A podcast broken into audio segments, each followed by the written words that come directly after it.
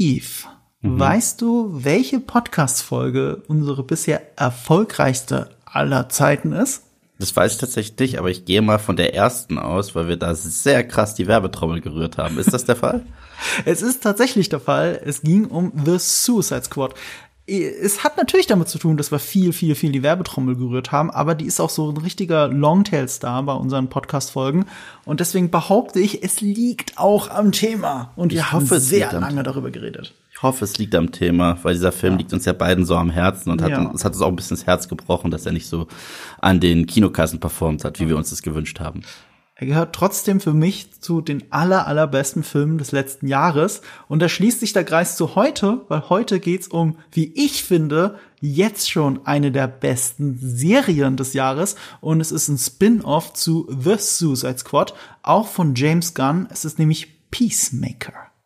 Ja, give peace a fucking chance. Ähm, ich war heiß auf die Serie. Ist ganz spannend. Du und ich, wir haben vor nicht allzu langer Zeit einen langen Podcast gehabt, wo wir über Batman gesprochen haben, auch DC-thematisch. Und wir haben darüber gesprochen, was so alles enthüllt wurde auf der DC-Fandom, wo ja ehrlich gesagt das meiste einfach nur basierend von dem, was sie sich so entschieden haben, uns zu zeigen, nicht so besonders aussah. Und selbst Peacemaker hat uns beide erstmal nicht so hart angesprochen. Wir dachten, das wird sicherlich gut. Das ist James Gunn und wir haben Spaß und wir freuen uns drauf. Aber das Material, das wir so erstmal gesehen haben, hat uns jetzt nicht von den Socken gehauen. Ich glaube, das war so ungefähr das, was wir beide mhm. gesagt haben. Da waren wir uns sehr einig. Und jetzt, wo wir die ersten äh, drei Episoden gesehen haben, kann ich sagen, es ist definitiv besser als das Trailermaterial äh, auf der DC, Fandom. Und ich als äh, auch langjähriger James Gunn-Fan und DC-Fan habe ein fettes Grinsen im Gesicht die ganze Zeit gehabt und äh, bin wirklich, wirklich angefixt. Äh, ich, ich weiß nicht, ob es die beste oder eine der besten Serien des Jahres sein wird. Es wird aber auf jeden Fall eine Serie mit einer sehr eigenen Handschrift, was immer schön ist. Und es ist eine Serie, die jetzt schon wirklich, wirklich Kultpotenzial hat. Und ich hoffe, dass es genauso weitergeht, weil wir reden ja noch einzeln so ein bisschen, wie sich das so entwickelt hat, aber Kurzfazit kann ich jetzt schon mal sagen. Ich finde, es fängt nicht super stark an, aber es wird besser und besser zur Zeit, für mich persönlich. Und deswegen, ich glaube, ich war äh, mit Folge drei so glücklich wie mit keiner von denen. Und mit Folge zwei war ich glücklicher als mit Folge eins. Das heißt, sowas mag ich eigentlich ganz gerne, wenn ich eine Serie gucke. Ähm, du hast recht, wir haben mal bei The Batman, äh, The Batman, also wir haben den Podcast genannt, The Batman hält die Welt in Atem, weil mhm. das das große Hauptthema vom DC-Fandom 2021 war. Und unser zweitgrößtes Thema in dem Podcast war, glaube ich, tatsächlich Peacemaker. Und wir waren beide noch ein bisschen verhalten. Ähm, nichtsdestotrotz fanden wir ja The Suicide Squad sehr geil. Und es geht mir bei der Serie Peacemaker sogar anders als dir. Ich bin restlos begeistert. Und ich bin bereit, jetzt schon zu sagen, das muss eine der besten Serien des Jahres werden. Fast schon egal, wie alle Folgen nach der dritten sind. Ähm, ich habe bei mir das ganz, ganz seltene Phänomen, dass ich eine Folge mehrmals gucke, obwohl eine Serie noch läuft. Dass ich irgendwann einen Rewatch von der Serie mache, okay, das kann passieren.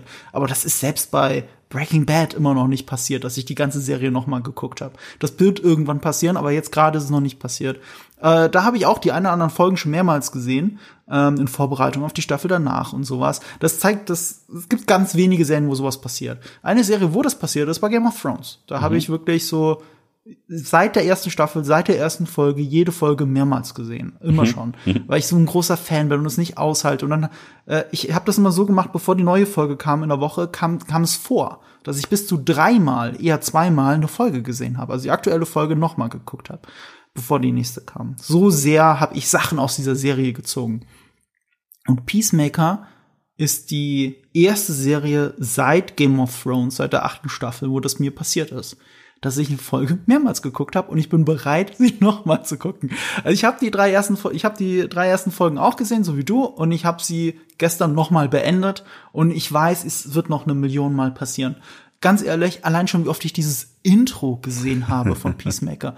Ich kann das Ich, ich gucke das rauf und runter. Wer mir auf Twitter, Social, Instagram, hier auf YouTube folgt, der weiß ganz genau, oh Gott, Marco teilt das ganze Zeit dieses Intro und schwärmt davon. Ja, es ist wirklich so gut. Ich, ich kann mich nicht satt sehen. Beim jeden Mal gucken, gucke ich auf andere Sachen. Wir reden gleich nochmal gesondert über das Intro, aber nimmt das nur mal als Symptom dafür, wie geil ich diese Serie finde. Ich habe auch beim zweiten und dritten Mal gucken noch andere Gags entdeckt, weil ich guck's ohne Untertitel und und äh, mir entgeht da auch hier und da immer was. Aber es ist auch in der Bildsprache, hier und da versteckt sich noch was. Dann sieht man eigentlich, oh, beim zweiten Gucken, so clever hat er das eigentlich inszeniert. Und da ist ein Texas-Switch und das, und da geht die Kamera raus und trennt die Leute nochmal. Weißt du, ich habe bei unserem Cobra Kai Podcast vor zwei Wochen, habe ich ja noch gesagt, ich hasse es, wenn auch geile Dialoge wegen Cobra Kai durch so billige Regieanweisungen oder Auflösungen in der Inszenierung so, so schlecht gelöst sind. Ich habe immer das Gefühl, ey, es könnte noch so viel besser sein.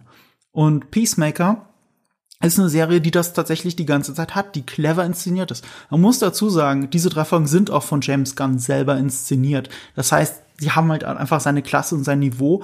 Ich meine, er hätte von den acht Folgen, die es geben wird, nur sechs inszeniert oder irgendwie sowas. Er konnte nicht alle inszenieren, er war ja immer noch Produzent auch der Serie. Er hat sie alle geschrieben, aber er konnte sie nicht alle inszenieren. Diese drei haben mich auf jeden Fall restlos begeistert. Ich habe selten so viel gelacht in, in einer Serie, die sich einigermaßen gleichzeitig ernst nimmt, wie bei dieser in den letzten Jahren. Und deswegen bin ich restlos begeistert.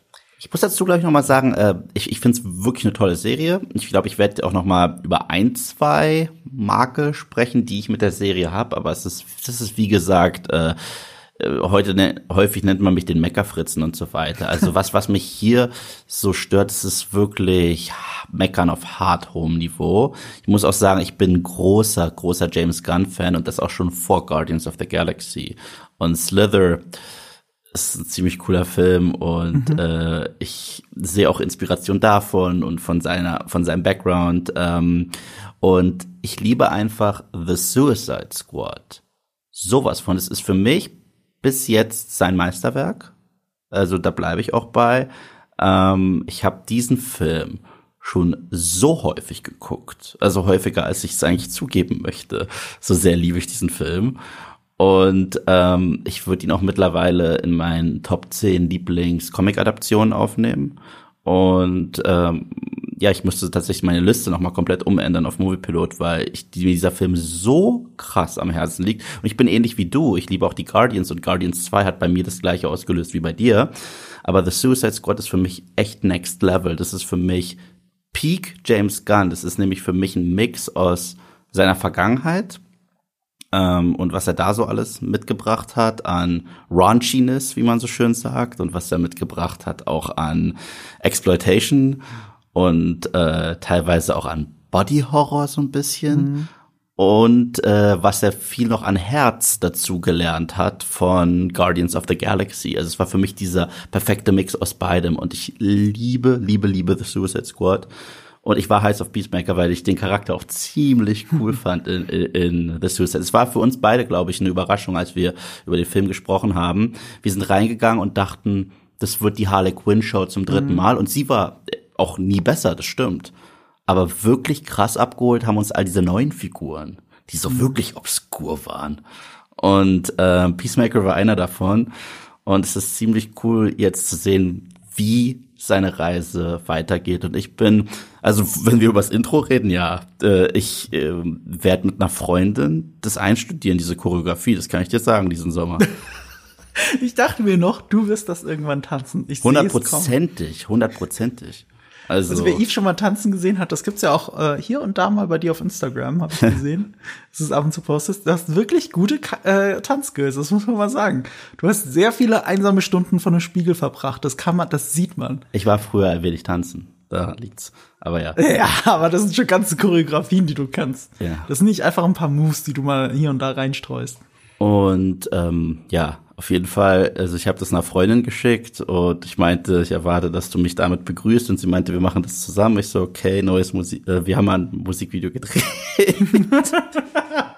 Wie, ihr habt's schon gedreht? Nee, wir haben schon mal ein Musikvideo gedreht. Ah, ihr habt schon mal eins gedreht. Und ähm, das könnte unser zweites Musikvideo werden. Gibt's das in den Tiefen des Internets? Nee, das ist äh, auf den Tiefen, meine, in den Tiefen meines meines Telefons. Also Und- demnächst in meinem WhatsApp-Chat-Verlauf, sehe ich das richtig? Aber ähm, vielleicht machen wir das ähm, diesen Sommer. Ich, also ich bin dabei. Ich müsste mir auch, eigentlich, wenn ich so ein richtiger Perfektionist wäre, müsste ich mir auch so eine Peacemaker-Uniform oder so zulegen, aber ich glaube, die Scheiße ist zu teuer. Aber mal gucken. Ähm, Fun Fact übrigens, also äh, wer mich mal so tanzen sehen will, ihr müsst nur Just Dance mal mit mir spielen. Dieses Spiel, das man mit der PlayStation Kamera oder auch mit der Wii, ähm, Wiimote damals, auch heute halt mit der mit der Switch Controller so spielen kann. Ähm, ich tanze immer so. Wenn, wenn das läuft. Ich habe dabei immer ein todernstes Gesicht, ich finde das witzig, wie so eine, äh, wie ein Balletttänzer, weißt du? Ich denke immer, egal wie verrückt es aussieht, du musst dabei todernst gucken, dann deliverst du es auch. Und genauso machen sie das ja bei diesem Intro. Äh, wer oder was Peacemaker ist, darüber reden wir jetzt auch gleich. Ähm, wer James Gunn ist, das haben wir ja ausführlich im The Suicide Squad Podcast besprochen. Wir werden heute auch noch mal kurz drauf eingehen. Wie gesagt, statistisch gesehen habt ihr ja wahrscheinlich diese Folge schon gehört. Wenn nicht, schämt euch und hört euch diese Folge an. ist auch selber, finde ich, einer meiner Lieblingstalks immer noch, unser allererster. Ja. Äh, unter anderem auch deswegen, weil James Gunn ja unser Gaststar war. Du hast mit ihm gesprochen und wir haben die Tonaufnahme dann reinschneiden können. Das war auch sehr geil. Ja, ja, und James Gunn ist für mich ähnlich wie tatsächlich, das, das, und das sage ich nicht äh, ähm, äh, äh, sehr leicht, aber James Gunn ist für mich ähnlich wie Quentin Tarantino in der Hinsicht, dass ich jedes Mal ein bisschen quietsche, wenn ein neues Projekt angekündigt äh, wird, das er sich ausgedacht hat. Ja. Weil selbst seine Marvel-Filme, finde ich persönlich, kann man nicht mit anderen Marvel-Filmen vergleichen. Erst recht Guardians 2 nicht. Guardians 2 ist noch mehr James Gunn als Guardians 1. Ja. Und äh, sowas finde ich immer sehr toll. Selbst Taika Waititi zum Beispiel, der sehr gelobt wird für Tor 3, und ich mag Tor 3, ist mein Lieblingstorfilm, fühlt sich marveliger an, als sich Guardians 2 äh, anfühlt. Guardians 2 ist 100.000 Prozent James Gunn. Ja, das stimmt. Ich würde aber so weit gehen und würde sogar sagen, ich glaube, Taika Waititis Vorstellung von Tor 3 und wie der Weltraum funktioniert in Tor, der ist so sehr geprägt von Guardians, dass, dass da doch eine Verbindung ist. Also ich glaube, Tor 3 sähe gar nicht so aus wie Tor 3, wenn es Guardians of the Galaxy 1 und 2 nicht gäbe. Da bin ich mir nicht sicher, weil ich sehe da einen kleinen, aber für einen Unterschied, weil ich halt auch so ein Jack Kirby-Fan bin. Und ich glaube, dass er sich, dass er sich wirklich die alten Comics genommen hat, diese richtig knallbunten, die halt aussehen, als hätte jemand nach einem LSD-Trip auf, auf die Seiten gekotzt. Wer jetzt James Gunn oder Taika Waititi? Taika Waititi. Und James Gunn hat ein James Gunns äh, Galaxis in Guardians 2, obwohl CG ist, sieht nicht so künstlich aus. Die bei Thor schon, aber es ist beabsichtigt künstlich, weil so sahen diese Jack Kirby Comics aus. Ich, ich finde, die könnten gerade Volume 2 und Tor 3 passen sehr gut in ein Universum, finde ich. Findest du Also echt? Ich- in ihrer ich- bunten Art. ich find's Er- nicht so Man krass. sieht halt, dass was Cinematografie angeht, James Gunn noch mal eine Nummer höher ist als Voll, Taika Waititi. voll, das sieht man voll, schon. Äh, vor allem, weil und das muss man auch mal James Gunn lassen. Er hat es gemeistert, CGI einzusetzen, ohne dass es dich daran erinnert, dass es CGI ist. Und ohne, dass Alle es seine hässlich neuen ist. Projekte ja, ohne dass es hässlich ist, ohne dass du die ganze Zeit daran erinnert wirst. Die Blue- und Greenscreen-Aufnahmen sind viel besser, die Bildkompositionen sind viel besser. Selbst äh, äh, seine letzten paar Filme, inklusive Peacemaker, was ich bei einer Serie eigentlich nicht so erwartet hätte bis zum ersten Trailer, ähm, hat ja eine CGI-Figur mit Eagly, der Mhm. Eagle, der, äh, also der Adler, der, wie, wie würde man das übersetzen? Eagly. Der Adlerlein. Aderlein. Adlerlein. Adlerlein. Adlerlein. Adlerlein wäre wär eine gute Übersetzung. Ich meine, das ist ein Adler, der durch die Gegend rennt. Sah sogar im ersten Trailer noch ein bisschen schäbig aus in der Animation, wurde dann aber viel besser und ist jetzt fast seamless. Ich habe die Serie in 4K gesehen. Natürlich sieht man, dass das irgendwie CGI ist, wenn man weiß, dass es CGI ist. Aber, aber das sieht schon richtig gut aus, ähnlich wie, wie Rocket Raccoon. Also, also James Gunn kann das einfach und viele seiner Actionsequenzen bestehen ja aus sehr vielen echt, sehr viel echter Stuntwork, gerade bei Peacemaker, aber auch schon bei den Guardians-Filmen Ja, und ja. gerade auch bei Ja. Suicide Squad. Und, und, und deswegen, kann, äh, wenn, wenn das jemand verbinden kann, echte Effekte, echte Stunts mit CGI, dann ist es James Gunn. Wahrscheinlich sogar besser als, mir fällt gerade kein anderer Filmemacher ein in Hollywood, der das so gut kann. Ich glaube, der einzige, den ich jetzt so ein bisschen nennen kann, wäre vielleicht Matt Reeves, was er sich so mit der War for the Planet of the Apes Nummer geleistet hat. Also, Mhm. Ja, aber das ist auch eine andere Art. Ja, ich ne? weiß. Da ist bei ihm, bei ihm ist die, oh, jetzt hat's geklingelt bei mir. Ähm, bei ihm ist die ähm, Action ja sehr echt. Mhm. Es sind nur die Figuren selber, die Mocap sind. Mhm. Also insofern ist das eine andere Art von Verbindung von CGI Stimmt, und echt. ja. Kann man gar nicht miteinander vergleichen. Du Sekunde, ich muss da rangehen. so, da bin ich wieder. Äh, es ist ein Paket übrigens. Irgendwas mit Boba Fett steht da drauf. Ich glaube, das hat mir die Disney PR geschickt. Ich weiß es nicht genau. Ich kann mich nur ganz dunkel erinnern, dass es da irgendeinen Mailverkehr gab. Es ist irgendwas, was ich glaube ich verlose demnächst bei mir auf Instagram. Aber ich will jetzt nichts falsch versprechen, egal. Ähm, was, was ist Peacemaker überhaupt? So, also, was es ist, ist eine Spin-off-Serie zu The Suicide Squad. Mhm. Und äh, ich muss jetzt einen Mini-Spoiler sagen, der für die allermeisten Leute draußen gar kein Spoiler ist und eigentlich auch für niemanden ein Spoiler ist, der den Film gesehen hat, vor allem nicht das Ende, Ende, Ende nach den Credits gesehen hat. Es spielt nach The Suicide Squad. Viel mehr sage ich auch dazu nicht. Richtige Spoiler kommen irgendwann hier im Spoiler-Part. Äh, ihr findet dann den Timecode unten in der äh, in den Show Notes. Wir werden auch ähm, das noch mal ankündigen. Das sind dann Spoiler für die ersten drei Folgen. Aber bis dahin kommen wir komplett ohne Spoiler aus. Äh, nur noch mal als kleine Warnung. So, das ist eine Spin-off-Serie. Sie hat acht Folgen. Soweit wir jetzt im Moment wissen, ist das, wird's auch dabei bleiben. Also es soll erstmal eine Miniserie sein, also eine Staffel. Vielleicht wird man dann danach gucken. Der Film war ja nicht ganz so erfolgreich, wie man es gerne gehabt hätte. Aber er ist der erfolgreichste DC-Film bei HBO Max, das ist der Streaming-Service von Warner Brothers, vom Produktionsstudio. Und äh, es ist der erfolgreichste, also der erfolgreichste DC-Film gestreamt und es ist überhaupt eines der erfolgreichsten Streaming-Projekte, die HBO Max je hatte. Auch wenn der Film an der Kasse nicht sein Geld wieder ganz eingespielt hat, liegt die Vermutung im Moment sehr nahe, dass dann trotzdem noch was äh, kommen könnte. Entweder eine Fortsetzung oder was ganz anderes. James Gunn sagt ganz vage, dass er wieder an einem DC-Projekt sitzt, aber er sagt nicht was.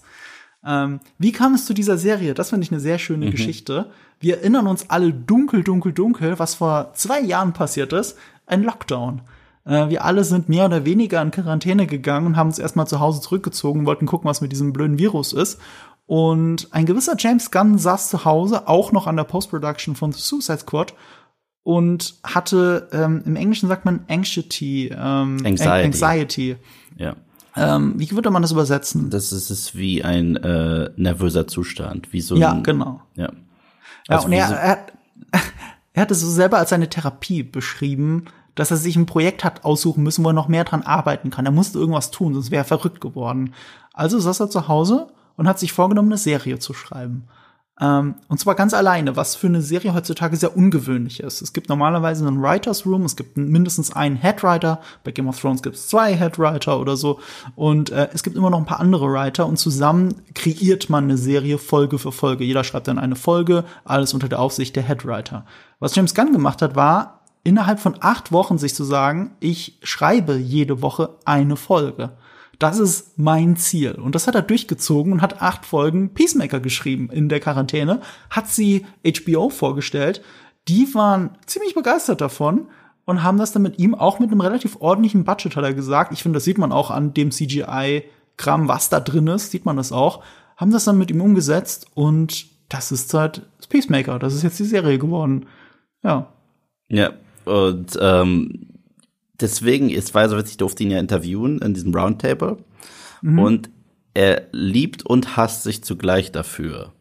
Weil James Gunn ist ja jemand, das haben du und ich schon häufiger gesagt, äh, was wir unter anderem so stark an ihm finden, ist, dass es in seinen Filmen, egal wie fantastisch sie sind und egal wie verrückt sie sind, geht es um Konsequenzen. Also es ja. passt, also wenn ein Charakter stirbt, dann gibt es keinen magischen Weg, den zurückzubringen. Und deswegen tut's ja auch so weh, wenn das in, in den Guardians-Filmen passiert.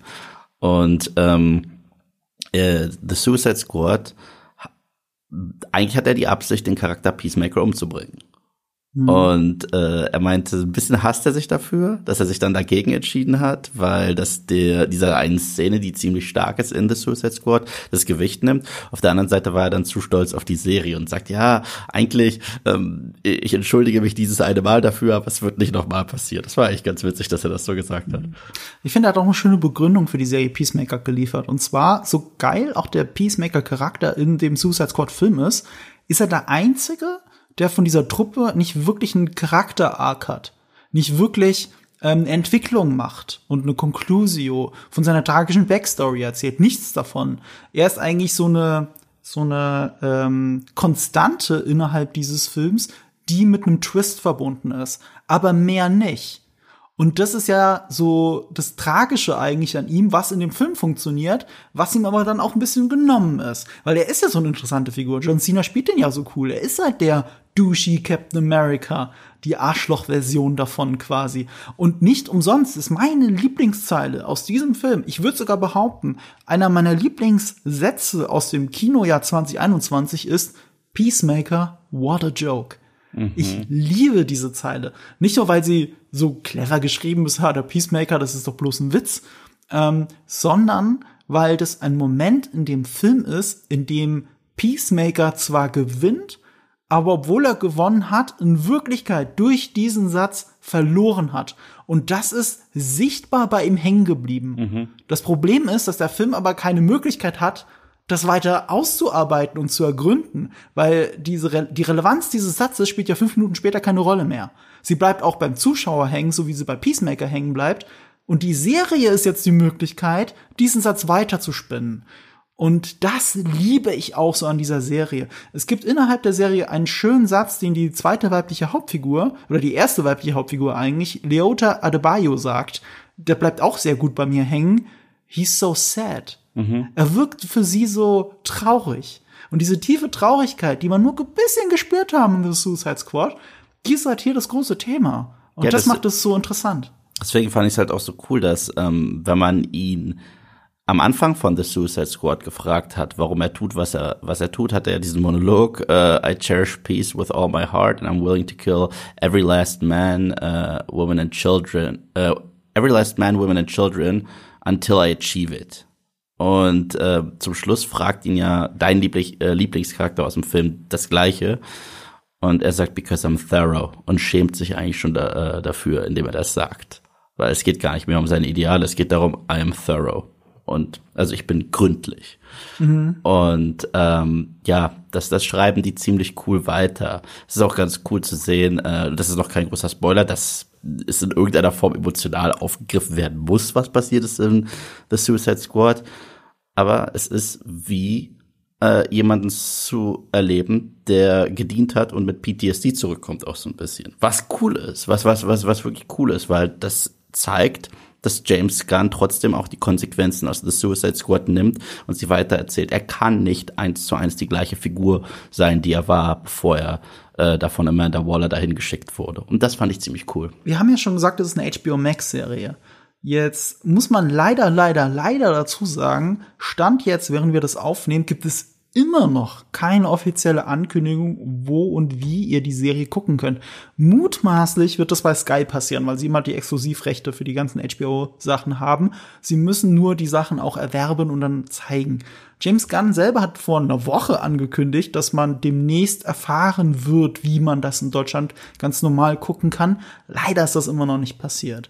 So, that being said, ihr fragt euch vielleicht, wie konnten wir die Serie sehen? Darüber wollen wir jetzt nicht wirklich reden, aber müssen ganz kurz an dieser Stelle über unseren Sponsor dieser Sendung reden. Deswegen Werbung. Nämlich völlig ohne Zusammenhang zu diesem Thema möchten wir für unseren Partner NordVPN werben. NordVPN ist ein Virtual Private Network, der schnellste Anbieter von allen, allen äh, ähm, VPN-Anbietern. Ich persönlich benutze NordVPN schon weit über ein Jahr tatsächlich kürzlich erst wieder. Ich liebe es auch zu benutzen, weil es auf PC, Mac und selbst auf dem Smartphone mit super wenigen Klicks funktioniert. Da könnt ihr euch in verschiedene Server auf der ganzen Welt einloggen und seid dann virtuell gesehen äh, auf einem anderen Standort. Das heißt, ihr könnt dann auch Sachen im Internet sehen, die ihr vielleicht sonst nicht sehen könntet wegen den ganzen Länderrestriktionen. Etwas, was mich persönlich ja super ärgert, weil äh, wir sind ja nicht nur in Deutschland, sondern wir sind eine EU. Wir sind ein Euro, wir sind Europäer, wir sind äh, EU-Bürger und deswegen gibt's für uns fast gar keine Grenzen hier in der EU. Leider virtuell schon. Und wenn ihr das äh, Internet in ein echtes weltweites Netz verwandeln wollt, dann braucht ihr im Endeffekt eigentlich einen VPN-Anbieter und wir können euch NordVPN sehr ans Herz legen. Ja, ist ja auch umgekehrt so. Zum Beispiel, wenn ich meine Familie im Ausland besuche, dann ähm, ist es ja auch häufig so, dass es auch Restriktionen gibt, was äh, deutsche Sachen angeht. Und die kann ich dann nur so sehen. Ja, das stimmt. Und zum noch ein. Punkt. Ein Freund von mir äh, lebt auch im Ausland und wenn wir zusammen zocken wollen, und zwar auf einem ähnlichen Server, ähm, dann ist es tatsächlich interessant, wenn man dann die IP wechselt. Dann ist man im anderen Server-Realm und äh, ob es jetzt Nordamerika ist oder ganz woanders, dann kann man auch beim Zocken und gerade mit dem schnellsten VPN-Netzwerk, besonders sinnvoll beim Zocken, kann man eben seinen Standort verändern und das Internet in ein echtes weltweites Internet verwandeln. Wir haben von NordVPN für euch einen 70% Rabatt für das Zwei-Jahres-Paket. Wenn ihr das äh, über uns abschließen solltet, kriegt ihr auch ein Bonusgeschenk. Das Bonusgeschenk ist, glaube ich, ein Gratismonat, der noch mit oben drauf kommt. Ihr findet dieses Angebot bei ähm, www.nordvpn.com slash nerd und Kultur. Dort könnt ihr mit dem Rabattcode Nerd und Kultur könnt ihr dann dieses Zwei-Jahres-Paket 70% billiger kriegen, was umgerechnet 3,15 Euro pro Monat sind. Also in München ist es ungefähr ein Kaffee. Ähm, ihr könnt es aber auch kostenlos ausprobieren, nämlich 30 Tage. So lange habt ihr eine Geld-Zurück-Garantie und wenn ihr dann nichts damit anfangen könntet, dann könnt ihr es auch einfach zurückgeben.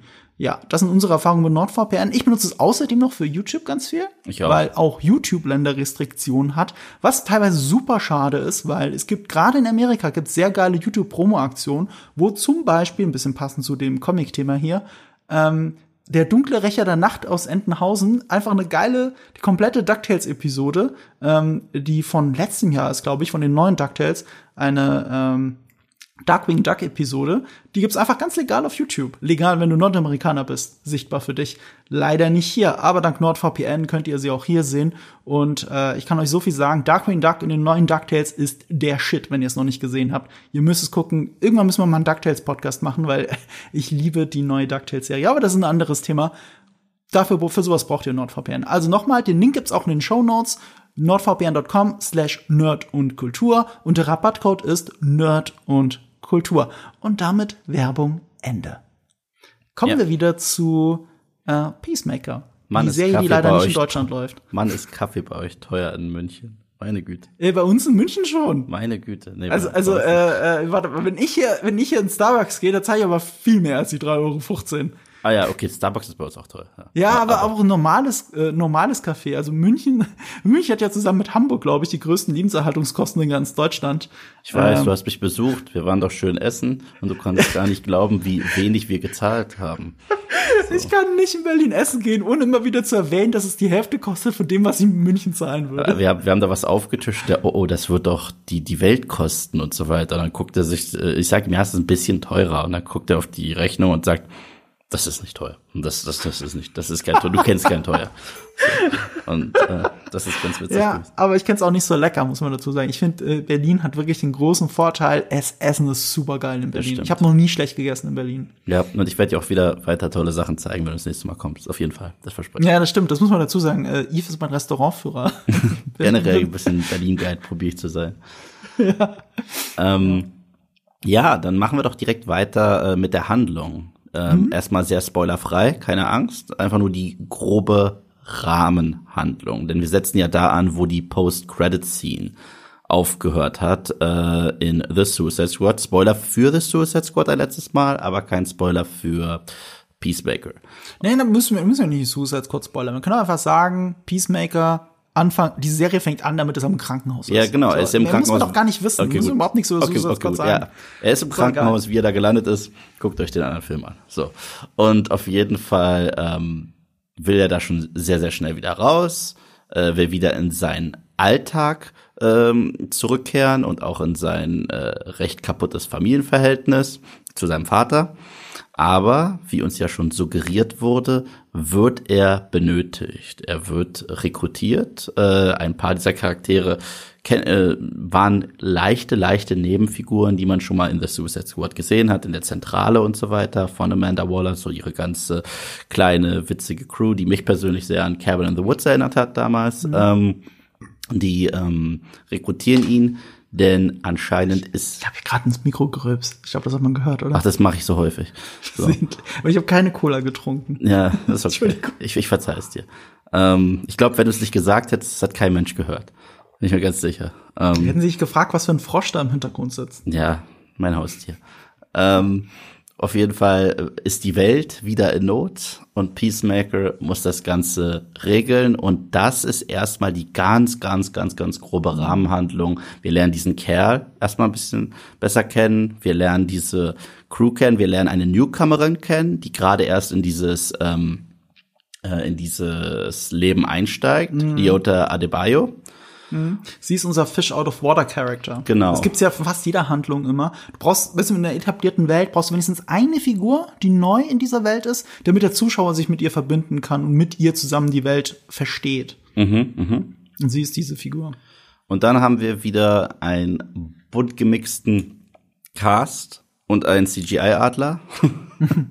Igli. Oh, ah. Igli. Äh, es, ich habe es übrigens damals gecallt. Also als ich den Trailer gesehen habe, habe ich gesagt, das wird mein Highlight sein. Und äh, ja, es ist auch absolut mein Highlight. Ich, ich liebe, ich liebe Igli. Ich sag's direkt. Könnte es nicht sein. Ähm, und dann geht es um ja, wie es wie es so in allen Comics geht, in denen eine Figur wie ein Captain America oder auch wie eine Arschloch-Version von Captain America, äh, wo es sich um die dreht, geht es um Regierungsverschwörung eventuell, geht es um Secret Black Ops Missionen und er ist jetzt gefragt. Und es wird auch sehr gut erklärt, warum er direkt weitermacht. Es wird auch sehr gut ähm, äh, darauf eingegangen, warum er eigentlich so ist, wie er ist. Und dann werfen wir darin, da rein noch diesen typischen James Gunn Humor, der auch wirklich zieht und der sich auch mhm. wirklich nicht zurückhält.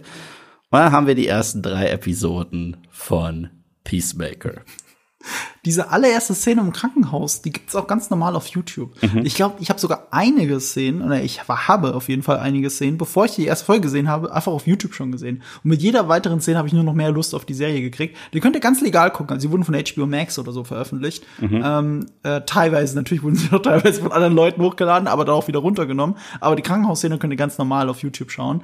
Äh, und selbst das war schon für mich ein geiler Dialog und das war die gekürzte Fassung für, für YouTube. Weil in der echten Fassung Fassung sind noch ein paar andere Shots mit drin. Ich habe ja gesagt, James Gunn macht nicht nur Schuss gegen Schuss, Overshoulder, so wie Cobra Kai, sondern dann geht auch die Kamera mal weiter zurück und du siehst es ganz casual des Peacemakers Hintern halt hinten rausguckt. Das macht aber die Szene halt noch alberner, als sie sowieso schon ist. Oder die, die Szene geht nochmal in, in eine totale rein, wo du die Grenze zwischen beiden siehst, weil Peacemaker steht ja an der Tür. Er steht in der Tür an der Schwelle von seinem Krankenzimmer und überlegt, ob er da rausgehen kann oder nicht. Die Symbolik, ne, also die Bildsprache, die spielt da nochmal mit rein. Und ich liebe nochmal diesen Dialog. Er ist so gut und hat auch, ähm, also da, da spricht er mit dem, ähm, mit dem Typ Typen, der äh, dem Kranken, ja, dem Putzmann, der, der, der, der mit seinem Mob eben den, den, den Flur sauber macht.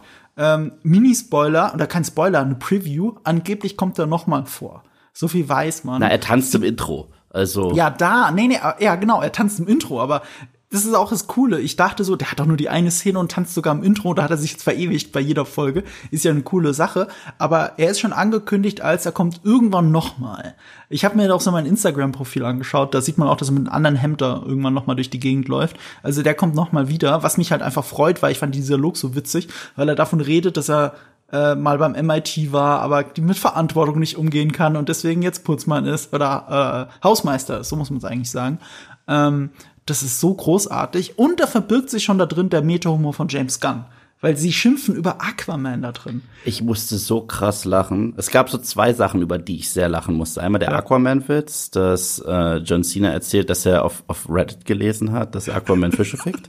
Und dass, dass, er das, dass er das Aquarium bezahlt, damit sie ihn mal kurz ranlassen an die Fische. Das ist so ein James Gunn-Humor. Und der andere Gag, der hätte locker von Ricky Gervais kommen können. Weißt du noch, was Ricky Gervais die kompletten Gold Globes äh, Ja, klar, habe ich mal fünf hat, Millionen Mal angeschaut. Ja, und da gab es einen Gag, wo er gesagt hat, wir machen heute kein In Memoriam, weil es nicht divers genug war.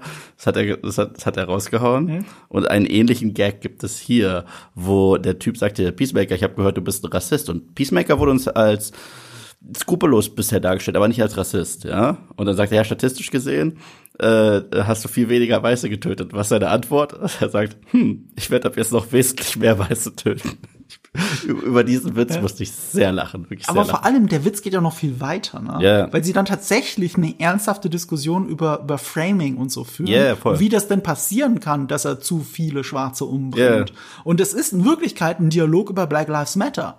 Und das ist ja so cool auch an James Gunn-Dialogen. Das ist nicht nur ein blöder Witz. Mhm. Das ist eine ernsthafte gesellschaftliche Diskussion, die zwei Leute führen mit diversen und differenzierten Ansichten und sich aber am Ende die Hand schütteln können und der eine auf den anderen eingeht. Das ist ja so interessant. Er, er macht das ja so viel friedlicher und cleverer, als es die echte Diskussion da draußen auf Twitter eigentlich ist. Ähm, dazu kommt, es mit Aquaman ist auch deswegen so ein cooler Meta-Joke. Äh, nicht einfach nur, weil er sagt, "Hä, fuck Aquaman und wie der Hausmeister reagiert mit diesem, hey, und streckt so den Finger raus, weil keine Witze bei Aquaman, ne? Weil er liebt halt Ja, Aquaman. nee, nee, Das weil, schon weil er auch cool. sagt, er hat Reddit gelesen und Paper Ja. the Frog kann ihn doch nicht angelogen haben. Ja, genau. Und, und, und aber sowas hat man später häufiger, dass er so sagt, das Internet würde mich doch niemals anlügen oder Facebook würde mich nicht häufiger Ja, anlügen. Facebook lügt mich doch nicht an und so, ne? Da muss ich aber sagen, das, das ist zum Beispiel so der Humor, der ich finde, der ist ein bisschen zu plakativ, muss ich sagen, weil ich, da bin ich von James Gunn Cleveres gewöhnt, muss ich, muss ich einfach sagen. Die, die andere Nummer war für mich lustiger. Ähm, aber nichtsdestotrotz, das ist, wie gesagt, Meckern auf sehr hohem Niveau. Aber da verbirgt sich noch ein anderer Meta-Joke dahinter, den ich sagen wollte. Und zwar, er redet über alle Superhelden, äh, so, ah, er redet ja über die so abfällig. Ne? Und es gab einen Vorfall, der war sehr interessant. James Gunn muss ja diese Drehbücher abnehmen lassen von DC. Und eine Sache, die sie gestört hat, also bei den ganzen Witzen über die anderen Superhelden, über die Justice League vor allem, ne? ähm, bei den ganzen anderen Witzen, es hat sie nur ein Witz gestört. Das war äh, ein Satz, der noch gar nicht in den ersten drei Folgen gefallen ist, aber James Gunn hat ihn schon erzählt. Ähm, Peacemaker sagt irgendwann, Batman is a Pussy. So, und diesen Satz, an dem hat sich DC gestört und wollte mit ihm drüber reden, ob der wirklich drin sein muss. Der ist zwar drin geblieben, weil James Gunn sich natürlich durchgesetzt hat, ähm, aber das war interessant, dass sie nur bei diesem Satz dagegen sind, weil die anderen Sachen sind viel härter. Also Aquaman, äh, fickt Fische, irgendwas soll noch mit Superman und Scheiße sein, ist auch noch nicht passiert. Es gibt einen Wonder Woman Gag, den man im Trailer schon sieht. Also die ganze Justice League wird eigentlich auch auseinandergenommen. Und der Punkt von James Gunn war, all das, was Peacemaker über die anderen Helden sagt, sind Sachen, die er im Internet gelesen hat. Und deswegen einfach blöd, weil er eben so einen White Trash-Hintergrund hat, dass er das einfach weiter erzählt, ne? In dem festen Glauben, das muss doch stimmen, weil er es im Internet gelesen hat. Und bei Batman war der Dialog, die Idee war eine ganz andere. Nämlich, das war nichts, was er einfach nur so wiedergibt, sondern das war seine Ansicht über Batman. Also, ähm, weil Batman, es ging darum, dass Batman ja Leute nicht umbringt. Er verprügelt sie und schickt sie ins Gefängnis, wo sie wieder ausbrechen. Und Peacemaker bringt sie aber um. Und damit hält sich Peacemaker selber für konsequent. Und Batman seine Pussy, weil er das nicht macht. Das ist seine Ansicht. Ähm, das sagt auch James Gunn. Das, da hat er doch, das ist die eine Stelle, wo er einen Punkt hat, wo er nicht einfach nur etwas blöd wiedergibt. Man muss ihm ja nicht recht geben. Ja, aber, aber d- hier er, setzt er sich wirklich damit auseinander. Ja, das ist ja im Grunde genommen nichts anderes als der Dialog zwischen äh, Matt Murdock und Frank Castle in Daredevil. Das ist eins zu eins das. Ja. Also, also das unterscheidet ja einen Punisher von einem Daredevil.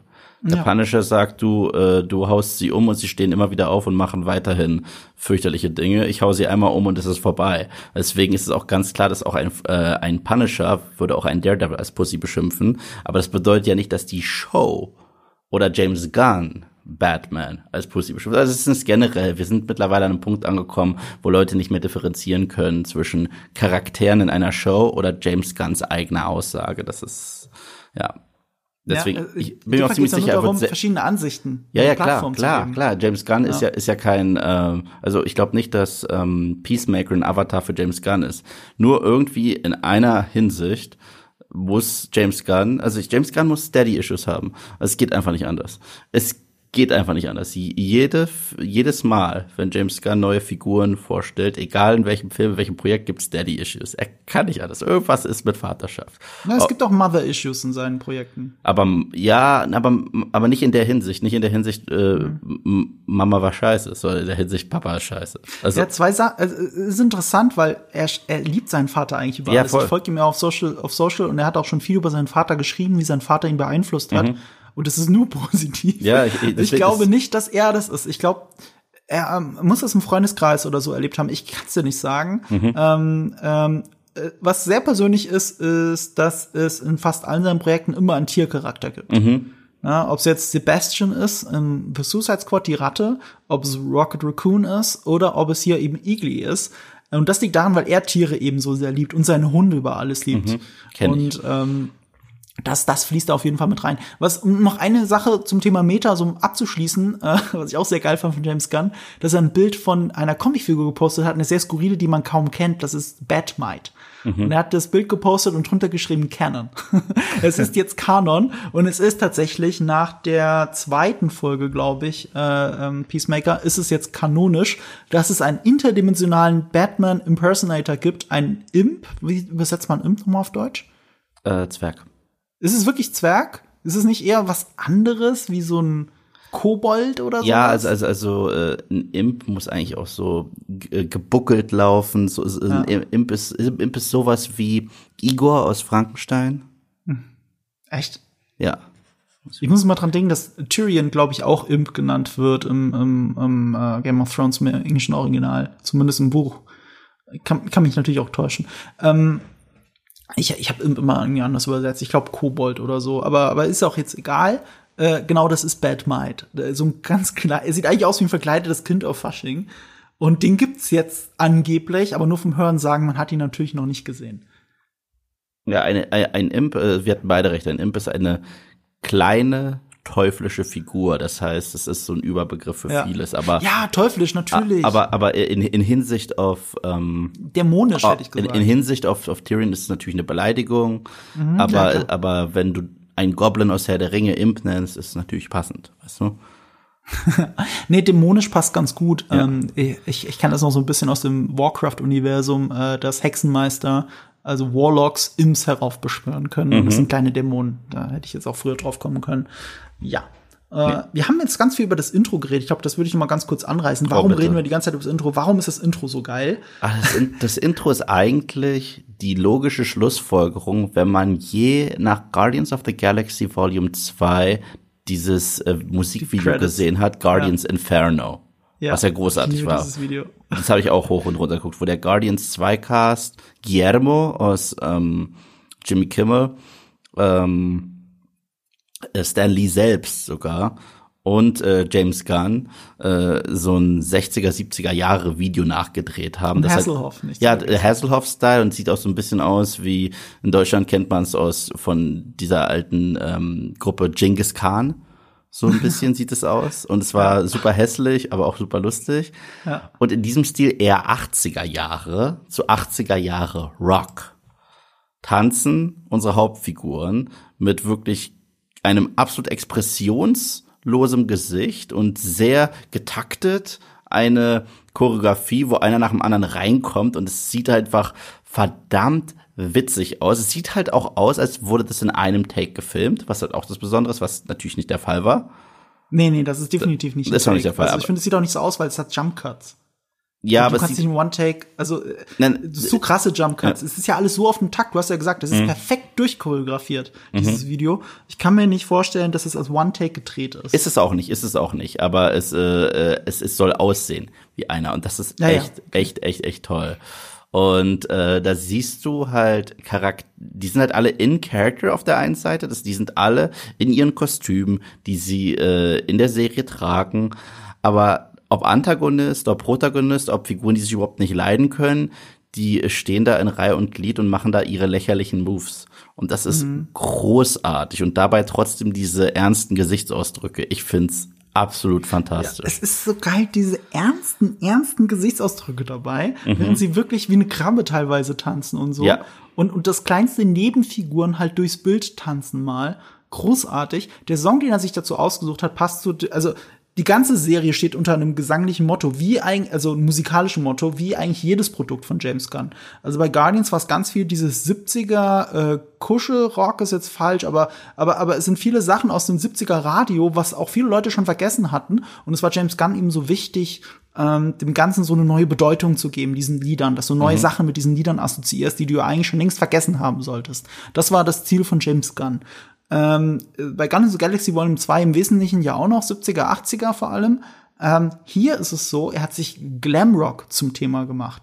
Also das ist ja noch mal eine Unterkategorie von Rock, die besonders durch Frisuren glänzt, sag mhm. ich mal. Oder oder wie sagt Peacemaker in der Serie, äh, Männer seien da besonders männlich, weil sie sich getraut haben, Frauenfrisuren zu tragen. Ja, genau, genau. Ja, was was was ja auch so ein bisschen hier Journey ist und äh, Bon Jovi und ähm, teilweise auch Guns N' Roses. Äh, ja, Guns N' Roses auch. Ähm, äh, was mir mal einfällt, ist mein Lieblings-Glamrock-Titel ist Kickstart My Heart mhm. von äh, Motley Crue. Mhm. Also das ist ja auch Glamrock. Hier ist es so, es klingt 80er und sehr interessant, das hat auch Gunn in einem Interview erzählt. Ähm, er, er findet Glamrock aus Europa cool, der aus einer neueren Zeit ist. Das ist nämlich von der norwegischen Metalband Wigwam. Die waren Mhm. auch irgendwann mal vor 15 Jahren beim Eurovision Song Contest und sind da relativ weit gekommen. Die haben vor elf Jahren diesen Song rausgebracht, der klingt, als wenn er vor 40 Jahren wäre. Also wirklich, ich habe gedacht, so, den, den Song kenne ich, glaube ich, auch oder so. Zumindest kommt er mir bekannt vor. Ich glaube, ich kannte ihn in Wirklichkeit gar nicht. Jetzt habe ich ihn den ganzen Tag im Ohr, seit drei Tagen. Ich, ich schwöre es bei Gott, ich habe dieses Intro so oft gesehen. Wie gesagt, wenn ihr es auch sehen wollt, äh, auf Social Media habe ich es überall geteilt. Wenn ich dran denke, packe ich es auch noch mal in die Show Notes, das Video. Das müsst ihr mal gesehen haben. Es ist großartig. Es ist so einfach, wie es auch gefilmt ist als Intro. Es sind keine komplizierten Kamerafahrten dabei oder so oder irgendwelche Special Effects. Es ist einfach ein schönes Studio auf einer Bühne auf äh, hoch hoch äh, hochgebaut, damit irgendwann einer der Protagonisten aus dem Loch aus dem Boden rauskommen kann. Das sind auch so Sachen. Das, das Intro ist so voller Details, dass man beim jeden Mal gucken so ein paar andere Sachen sieht, weil man woanders hinguckt und neue Sachen entdecken will. Und das sind Sachen, die habe ich am Anfang gar nicht gesehen. Das, Was mir zum Beispiel auch jetzt jedes Mal ins Auge springt, aber nicht bei den ersten paar Mal, war Igli. Nicht, dass Igli da ist, sondern ganz am Ende kommt Igli auch rein und macht diese Jazz Hands, ne? Ja, also dieses voll. Flügel ausbreiten. Und weil sie alle dann so super awkward so da stehen und die Pose halten, ne? Es gibt aber kein Standbild, sondern sie halten die Pose. Ja, es gibt einfach Und- keinen Cut. Es ist so, als, als wenn man wartet, okay, wann ist es endlich vorbei? Was, Alle stehen so awkward. Du siehst auch, wie John Cena so ein bisschen hin und her wackelt, weil er hält den Judo Master auf der Schulter. Und das ist selbst für John Cena ein bisschen schwer. Und Igli, und das ist so ein schönes Detail, das kannst du dir nicht ausdenken, gerade bei einer CGI-Figur. Igli steht da mit den Jazzhands und merkt in diesen Sekunden, wo er so awkward steht, er steht ein bisschen falsch. Also tippelt er noch einen Schritt vor und geht wieder in die Position. Und das macht's einfach noch so viel besser. das, das erinnert mich persönlich an die klassischen, als sie noch wirklich sehr, sehr gut waren, an die klassischen Simpsons Couch Gags. Als noch Mhm. Ja, so richtig auf ja. Details geachtet wurde. Ähm, da haben sie, glaube ich, auch mal eine Zirkusnummer gemacht und im Hintergrund ist einer hingefallen oder so. Das, äh, das, das ist einfach großartig. Und das Set sieht halt bewusst scheiße aus. Es sieht ja bewusst aus wie so eine, wie so ein, eine Bühne für eine Rockband. Aber auf Billo und gleichzeitig ein bisschen edelglam. Es ist, es ist einfach nur großartig. Ich, ich liebe es, ich liebe es. Es ist auch ein Intro. Es gibt ein paar Intros, eine Handvoll Intros, die ich nie skippen werde, wenn ich eine Serie gucke. Und das ist eins davon. Auch sehr interessant die Entstehung des Intros. Also James Gunn hatte relativ früh vor Augen, er will zu diesem Lied eine Choreo. Und das soll sein Intro sein. Übrigens mit dem Ziel, dass die Leute das niemals skippen werden. Er hasst es, dass Leute bei Serien gucken, Intros skippen. Ich hasse es auch. Also abgesehen davon, dass es bei Sky, glaube ich, auch gar keinen Knopf dafür gibt, sollte das mal irgendwann auf Sky, äh, Sky laufen. Ich hasse es auch. Ich hasse sogar am meisten, dass mir das angeboten wird. Ich hasse es, dass es da steht. Ne? Ich will nicht das Cowboy Bebop Intro sehen, das originale Cowboy Bebop Intro, und da steht das ganz fett, Intro überspringen. Fickt euch. Ich will das ganze Intro sehen und das trifft auf so viele Intros. Ja, es, ist, es, es, es nimmt mich auch jedes Mal, das muss ich sagen, das ist eine der wenigen Sachen, die mich am Stream so ein bisschen ankotzt. Es nimmt mich aus dem immersiven Erlebnis raus, eine Serie zu gucken. Weil ein Intro gehört dazu. Es gibt manche Serien überraschenderweise, bei denen finde ich das Intro cooler als die ganze Serie. Ja. Und Nö, äh, das ist nicht überraschend. Das ist ja oft von anderen Teams. Genau. Das muss man ja auch dazu sagen. Genau. Es gibt Teams, die sich darauf spezialisiert haben, also Companies. Und deswegen sehen auch viele Intros so ähnlich aus, weil es wirklich halt immer die gleiche Firma ist. ist halt so witzig, dass du davor DuckTales erwähnt hast. Ich war als Kind nicht der größte DuckTales-Gucker, Ja, aber das Intro habe ich immer geguckt. Das Intro ist auch geil. Das Intro habe ich über alles geliebt. Die Serie an sich fand ich immer ganz nett, aber das Intro, das musste ich sehen. Und wenn ich die das, neue Serie hast du nie gesehen, ne? Nee, aber ich habe das, anscheinend ist das von den gleichen Machern und ich liebe es und das lege ich ja dir sehr lange ans Herz, ist Gravity Falls gesehen. Es sind auch Macher von Gravity Falls. Wow. Es sind nicht die gleichen Macher. Ich glaube, das trifft mehr zu auf Inside Job. Das ist eine neue Serie auf Netflix. Mhm. Die gucke ich jetzt gerade. Die ist auch ziemlich cool. Die hat so sehr starke Rick and Morty Vibes. Mhm. Die große Serie, die du nie gesehen hast.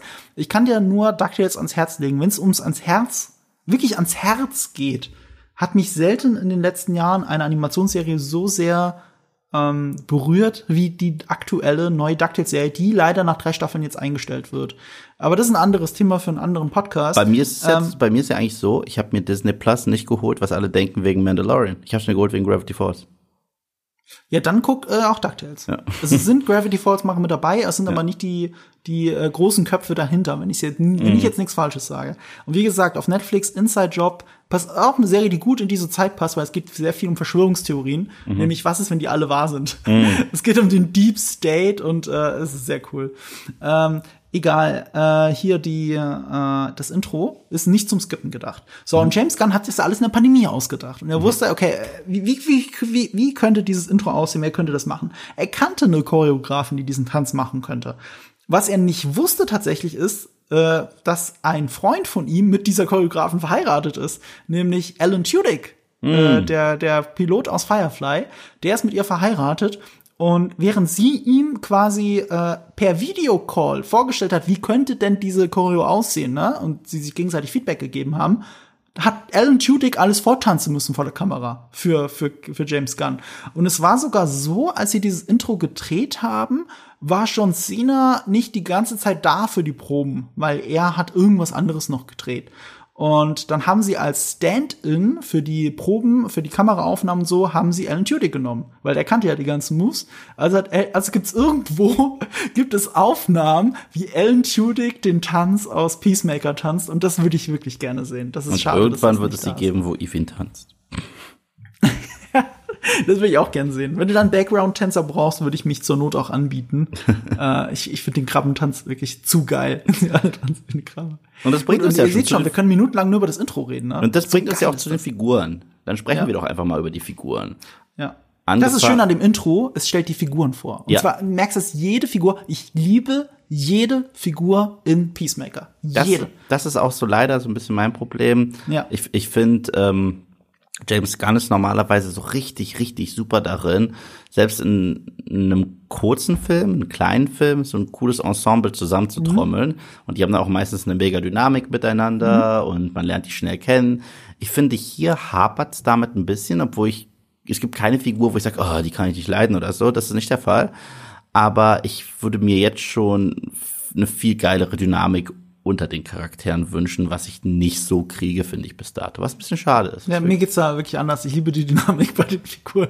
Und ich merke auch, und das ist das Schöne daran, dass es eine Serie ist, ich merke, wie das wächst. Also wenn du jetzt nur die erste Folge nimmst, da bin ich bei dir, dann merkt man noch nicht so wie in einem James Gunn-Film sofort Dynamik und alles. Das entwickelt sich so ein bisschen, wie wenn du so eine Serie aus den 90ern guckst. Weißt du, was mhm. ich meine? Ja. Yeah. Das ist nicht sofort so on point geschrieben, was das angeht, aber die Dialoge sind on point und jede Szene hat eine hilft dem Gesamtgeschichte, dass die Leute näher kommen. So eine meiner Lieblingsszenen, wenn es wirklich darum geht, dass Leute sich näher kommen, ist, wenn äh, Leota und ähm, äh, Chris, also Peacemaker, sich vor dem Restaurant bei dem Auto mit Igli treffen ja, und das sich da super. ein bisschen kennenlernen. Das war auch das, eine sehr lustige ja. Szene. Das war, das war auch einer der geilsten Gags überhaupt. Mit dem, äh, dass Igli friendly ist zu Leuten. Na, das, das zum einen. Und als sie sagt, äh, äh, ich dachte, du bist äh, dafür bekannt, was hat sie gesagt, dass, dass er äh, so gründlich ist und so seinen Job macht und dann, ja, das und dafür, dass ich einen großen Schwanz hab.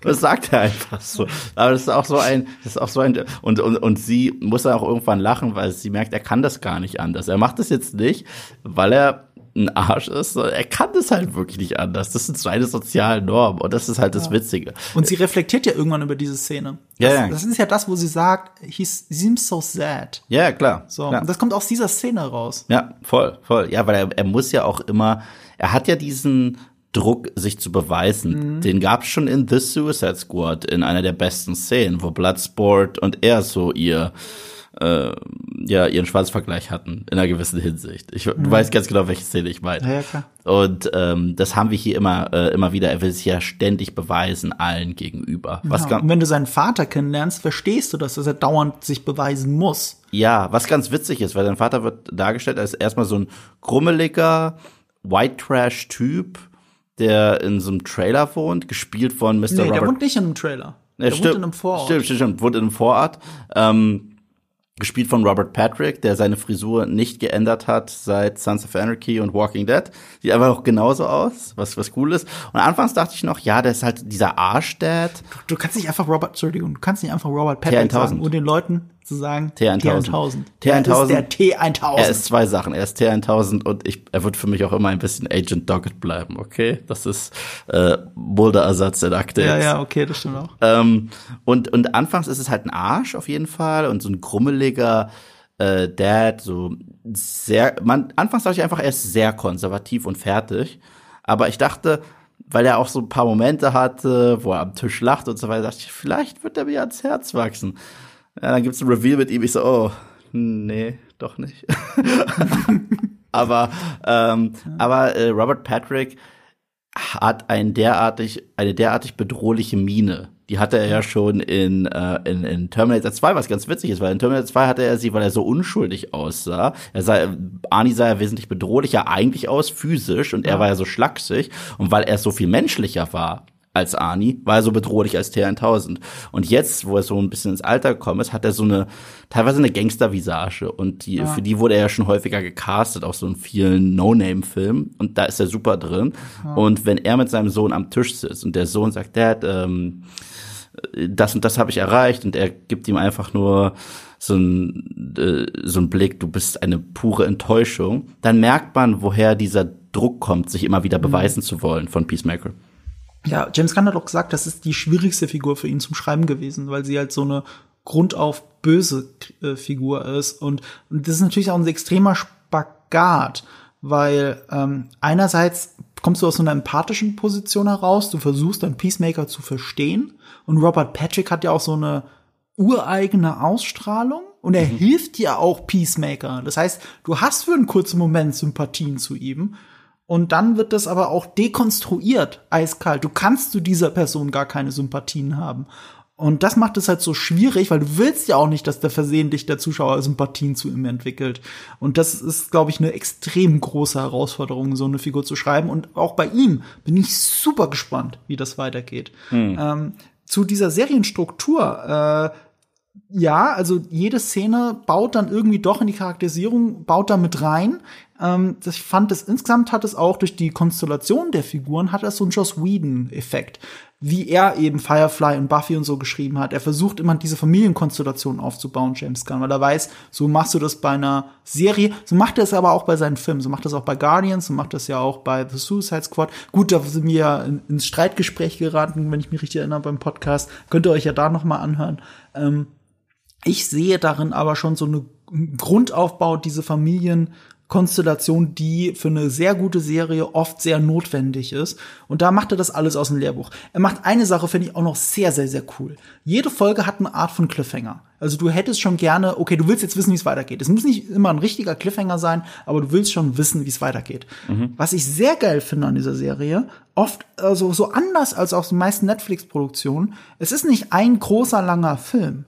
Ich weiß bei jeder Episode, wir hatten das nochmal gesagt, Michael Waldron, das war der, der Loki gemacht hat und äh, jetzt Doctor Strange 2 und den nächsten Star Wars Film für Kevin Feige, äh, mit dem hatte ich ein Interview. Und er hat mal, nee, das hat er gar nicht mir gesagt, das hat er woanders gesagt, ist ja egal. äh, er hat gesagt, ähm, dass sich jede Episode bei einer Serie, der kommt von Rick and Morty übrigens, jede Episode einer Serie sollte sich auch wie eine einzelne Episode anfühlen. Egal wie, gut, wie, wie wichtig und übergreifend die Handlung ist, auch bei Loki. Du weißt sofort bei jeder Folge, ah, das ist die Folge und das ist die Folge. Ne? Und nicht nur, weil ich diese drei Folgen Peacemaker jetzt rauf und runter geguckt habe, sondern auch so, nach dem ersten Gucken weißt du sofort, ah, okay, der Kampf im Apartment, das war auch die erste Folge. Das, äh, das äh, mit den Balkonen war die zweite Folge. Und ähm, das mit dem Senator ist die dritte Folge, so ohne jetzt zu viel zu verraten. Aber du kannst sofort jede Handlung einer Episode zuordnen. Und äh, die Titel, die dann James Gunn auch diesen Episoden gibt, sind dann auch so cool. Also die mag ich auch persönlich sehr, weil das immer Wortspiele sind. Und ich mag das. Wer mal bei meinen Videos drauf achtet, ich mache immer diese Kapitelmarker überall rein. Und das sind sehr oft Wortspiele, weil ich das einfach mag, wenn es irgendwie äh, wenn du kurz drüber nachdenken musst und es gleichzeitig nicht zu viel verrät, aber wenn du es gesehen hast, weißt du genau, was damit gemeint ist. Und äh, die zweite Folge zum Beispiel heißt Best Friends for Never. So, und, und jeder, der die Folge gesehen hat, weiß natürlich sofort, warum die Folge so heißt und warum das Sinn macht. Das ist halt unfassbar cool an dieser Serie. Hast du eine Lieblingsfigur bis dato? Naja, im Zweifelsfall ist es natürlich Peacemaker. Aber es gibt Überraschungen für mich, okay? Ich hätte nicht gedacht, dass Leota Adebayo so gut für mich funktioniert. Hätte ich niemals gedacht vorher. Na, also, also äh, so viel muss man einfach sagen, weißt du, wenn, wenn du, wenn du auf dem Papier schon siehst und ein Foto siehst äh, von ihr, dann denkst du sofort, okay, das ist jetzt die, keine Ahnung, äh, er versucht jetzt künstlich Diversity reinzubringen, eine, eine dicke schwarze Lesbe, so äh, alle alle alle Checkmarks gemacht, um eine Figur möglichst divers zu machen. Und was ich an Peacemaker so cool finde, ist, es ist eine unfassbar diverse Serie ohne es dir ins Gesicht zu drücken die ganze Zeit, sondern jede Figur fühlt sich natürlich und richtig an, also in diese Handlung eingefügt. Und es fühlt sich nicht an wie eine Agenda oder irgendwas, sondern er hat halt Ideen für Figuren und umso mehr man über Leota erfährt, umso mehr Sinn macht es auch, dass sie ist, wer sie ist. Und die Serie geht auch damit um, dass sie ist und wer sie ist und was, was das alles für sie bedeutet. Das hat eine Rolle in dieser Serie und ist nicht einfach nur reingeschrieben, weil man das irgendwie politisch opportun findet in dem Moment. Deswegen ist sie für mich, äh, so Daniel Brooks heißt die Schauspielerin, eine große Überraschung.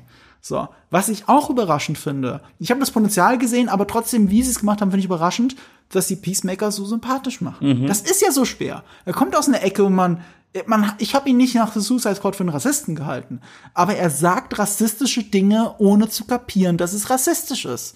So, und damit kannst ihn auch als Rassist deklarieren. Und das ist so schwer, dann so eine Figur sympathisch zu machen, weil man dann ihren Hintergrund auf einmal versteht.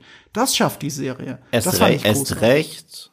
Und wie gesagt, äh, mhm. was er am Ende von The Suicide Squad gemacht hat, hat ja den meisten im Kino das Herz gebrochen. Ja. Gerade nach diesem Akt, den er da äh, vollführt hat, äh, vollzogen hat am Ende von The Suicide Squad, dachte ich mir, die Figur kriegt eine eigene Serie, die wollt ihr mir schmackhaft mhm. machen von all denen, äh, die, die mir wirklich ans Herz gewachsen sind. Das eine Arschloch, der diese Nummer gebracht hat zum Schluss, wo ich gesagt habe, okay, bis dato fand ich ihn witzig, aber ah, das, das war ja sehr, sehr düster, was er zum Schluss gemacht hat am, von The ja. Suicide Squad. Fand ich auch gut, dass hier in dieser Serie tatsächlich nochmal drauf eingegangen wird, was, was ganz cool ist. Ja, das, ist ein, das ist ein Grundthema von ja, dieser Serie, ne? Für also, mich, für mich. Redemption einfach. Ja, für mich und eventuell auch, äh, vielleicht hat er auch kurzzeitig in diesem Film ein Vorbild gefunden. Jemanden, äh, der ihm ins Gesicht gesagt hat, dass er ein Witz ist.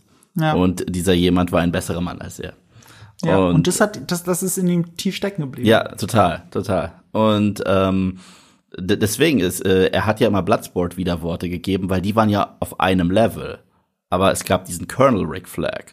Und wenn der gesagt hat, wir machen das jetzt, zum Beispiel, wir gehen jetzt dahin und holen Harley, konnte er nicht Nein sagen. War sein Colonel, macht er mit. Deswegen äh, ist es ja so besonders ekelhaft, was er da zum Schluss gemacht hat in The Suicide Squad. Aber ja, ähm, für mich die Überraschung, was wirklich gut funktioniert hat, war Vigilante.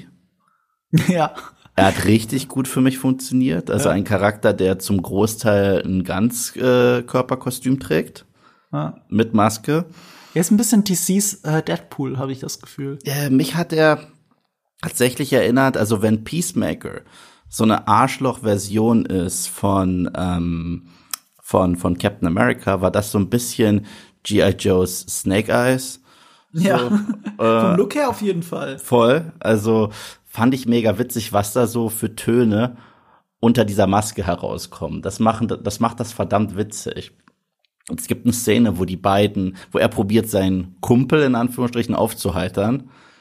Die hat mir wahnsinnig gut gefallen. Die war, die war wahnsinnig lustig. Da sind die beiden im Garten, also im, äh, im Park und schießen einfach auf Sachen und machen einfach mhm. Sachen kaputt. Und äh, das, das war eine großartige Szene. Da wusste ich auch, das war auch so eine James Gunn-Szene, aber da musste ich sehr, sehr, sehr schmunzeln. Ähm, Leota gefällt mir auch gut. Ich bin überrascht, dass ähm, hier ähm, hier dieser äh, Steve Agee, dieser John, ja, der der Typ John mit der Economos? genau der der Typ mit der Brille, den ich ganz witzig fand in in uh, The Suicide Squad. Der funktioniert für mich bis jetzt noch nicht so gut. Ich finde, es gibt so einen wiederkehrenden Gag mit ihm, den ich auch ganz mhm. nett finde. Den Diebeard-Gag. Genau. Natürlich findest du ihn gut. Ja, ist ganz, ganz nett. Jetzt, wo du sagst, gucke ich gerade auf deinen Bart und denke, der sieht auch ein bisschen dyed aus heute. Nee, überhaupt nicht. Ich habe ihn nicht. Ich, das Gegenteil. ah, da unten ist er grau. Okay, ist ja das Gegenteil. Wo, ja, aber ich habe gerade nur den oberen Teil gesehen. So. Deswegen sah das auf einmal so, und, so, so, so gut gefärbt aus. Und nee, ich habe noch nie was gefärbt. Ähm, ich, Im Gegenteil, es wird immer grauer. Und ähm, ich finde, der hatte so ein paar richtig geniale im Kopf bleibende One-Liner in diesem The Suicide Squad Film, obwohl ja seine Rolle wesentlich kleiner war und hier bis dato noch nicht. Und ähnlich ist es für mich bis jetzt auch noch mit Harcourt. Ich weiß, das ist Jennifer Holland und das ist ja auch die Freundin von James Gunn im wahren Leben. Mhm. Ähm, die beiden müssen noch ein bisschen mehr ausgearbeitet werden, finde ich. Ich, sehe es halt tatsächlich, ich wusste ja auch sofort, dass es die Freundin von James Gunn ist. Und ich fand das ehrlich gesagt auch im ersten Moment ziemlich billig. Ich fand das in der Post-Credit-Szene billig. Und bei der Ankündigung von Peacemaker fand ich es ein bisschen billig, dass er seine Freundin jetzt eine Hauptrolle auf die, auf die, auf, auf den Leib schreibt, weil die ist halt Schauspielerin, schon als er sie gekannt hat. Und er hat ihr bisher nur, also er hat ihr eine Nebenrolle verschafft halt in äh, The Suicide Squad und jetzt schreibt er ihr eine Hauptrolle als Love Interest quasi. Und das ist schon sehr, okay, gebe ich meiner Freundin jetzt irgendwie einen Job, ne? Und Hauptsache ich kann mit ihr arbeiten. Das finde ich im ersten Moment billig. Ich finde es aber in der Serie cool gelöst. Ich habe ihr die Hardcore abgekauft. Ich liebe den Moment in der Bar, wo sie einen Typen zusammenschlägt. Äh, das sieht für mich so richtig echt und, und, und hart aus. Also sie heißt ja, dieses Hardcore reimt sich ja auf Hardcore. Mhm. Ähm, das macht es ja so ein bisschen, oder so phonetisch ähnlich, das macht es ja so so passend zu ihr. Ich finde, sie hat das Love Interest fantastisch funktioniert und vor allem, weil sie auch so eine emanzipierte und eigenständige Person ist. Ähm, ich war richtig überrascht, wie gut sie für mich funktioniert da drin. Und bei Steve Agee, ähm, ja, der ist bis jetzt eher so ein, Stich, so ein Clown, so ein, so ein Stichwortgeber. Aber wir haben ja auch schon etabliert, so auch gerade bei so Joss Whedon Projekten und hier ja auch, du brauchst immer so die eine Figur, die nur ein Clown ist. So, so wie, du brauchst den Alan Tudyk in, in, in der Gruppe, der Oder dann, Sander aus Buffy. Ja, genau. Du brauchst halt so einen Typen. Und das ist für mich eher, klar, er könnte jetzt nicht noch ein paar Gags mehr haben, aber ich habe bei ihm schon sehr viel gelacht. Und äh, er hatte ja extrem viel Screentime in The Suicide Squad, weil er ja nicht nur diese Rolle des John Economist in Suicide Squad gespielt hat, sondern auch King Shark. Ja. Er ja. war King Shark, also der Körper zumindest. Ihr habt ihn in Wirklichkeit immer gesehen, während ihr Sylvester Stallone gehört habt. Und äh, deswegen finde ich schön, dass er hier auch nochmal zurückkommt. Bisschen äh, äh, so, so, so, wie soll ich sagen, ähm, äh, ein Ace of all Trades äh, oder an, nee, andersrum. Noch nicht so richtig, was ich weiß noch nicht so richtig, was man für Figur halten soll, ist eben die des Clemson Mern, gespielt von, und ich sage jetzt den Namen bestimmt falsch, Chukwudi Iwujai oder so. Mhm. Das ist ein nigerianischer Name, tut mir leid, das kann ich nicht richtig aussprechen. Das ist ein britischer Schauspieler. Er ist so eine Art Amanda Waller-Ersatz innerhalb dieser Gruppe mit einem sehr mysteriösen Hintergrund. Und ähm, er ist auf seinem eigenen Redemption-Arc und da wissen wir noch nicht so viel. Deswegen kann man noch nicht so bonden mit ihm. Aber ich finde, er spielt das halt gut. Diese, diese Eiseskälte. Er hat für mich schon einen richtigen Moment gehabt. So auch so einen Moment tatsächlich mit äh, John äh, Economist wo, mhm. wo er das erste Mal ähm, shared, wo er das erste ja. Mal über seine. Das war übrigens seine erste Szene, die er gedreht ja, hat. Ja, und, und, und die, die, waren, die waren nicht schlecht, die waren nicht schlecht. Und auch, wie gesagt, John hatte einen Moment am Ende von Folge drei, wo er erst recht seinen physischen Humor wieder zeigen konnte, was auch ganz witzig mhm. war. Aber generell, da würde ich mir noch ein bisschen mehr. Und ich würde sagen, jetzt springen wir einfach mal in die Spoiler rein. Okay. Ja, jetzt können wir in die Spoiler reinspringen. Also Spoiler, Spoiler, Spoiler. Spoilerwarnung. Okay. Eine Sache, die ich cool fand, die ich äh, auch direkt erwähnen wollte, ist, okay, warum macht Peacemaker da mit? Und das Geile ist, stimmt ja, er hat immer noch die Bombe im Kopf von The Suicide Squad.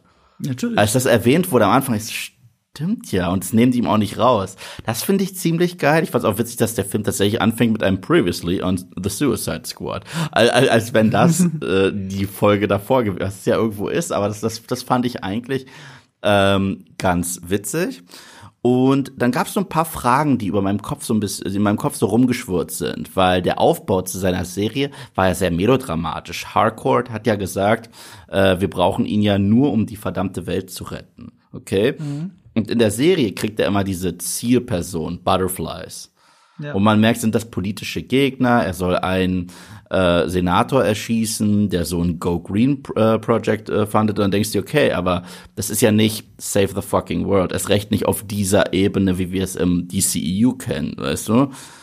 Und deswegen bin ich sehr positiv überrascht, in welche Richtung sich das alles so äh, bewegt, äh, gerade am Ende von Folge drei weil wir, wissen, wir wissen ja, es ist trotzdem eine Superheldenshow, irgendwas Übernatürliches muss passieren. Die Zielpersonen werden immer als Butterflies bezeichnet. Und das dann wirklich, äh, wenn, wenn du diese Zielperson erschießt, wie so ein kleines äh, Schmetterling, außerirdisches Wesen da rauskommt, das ist so clever, das ist so genial, weil eigentlich ist es das Offensichtlichste. Warum nennt ihr sie Butterflies? Ja, weil es verdammte Butterflies sind. Das ist, das ist so Geil. Er, er, er, sagt es ja selber, als er das Projekt vorgestellt kriegt, stellt er das ja so sofort klar, so, hm, ihr seid nicht sehr gut im Namen geben, nicht sehr subtil. Mhm. Project Starfish, turns out, es war ein großer Starfish. Oh Gott, muss er gegen einen großen Moth, gegen ja, Mothra, gegen, Mothra kämpfen. Gegen Moth, oh, ja, und das, und das hin und her, was er da alles dafür braucht. Und dann, oh man, jetzt hast du mir Bock gemacht auf Mothra, ich brauche ein Jetpack. Und, und Weil er in den Comics auch ein Jetpack trägt. Ja, und, und, und ich fand ja schon den ersten Kampf ziemlich cool mit seinem Date. Das hätte sich übrigens klar macht, äh, man, man weiß ja auch, dass ähm, James Gunn ist ein großer Sam Raimi-Fan. Ja. Und Slither, wenn du den mal guckst, der ist sehr inspiriert von Evil Dead. Sehr. Mhm. Und ein paar Aspekte hier, da, da erkenne ich auch Ash Williams wieder. Dass mhm. er nicht weiß, was er redet, dass er frech ist, äh, dass er manchmal wirklich übers Ziel schießt, dass er einen Arschlochvater hat.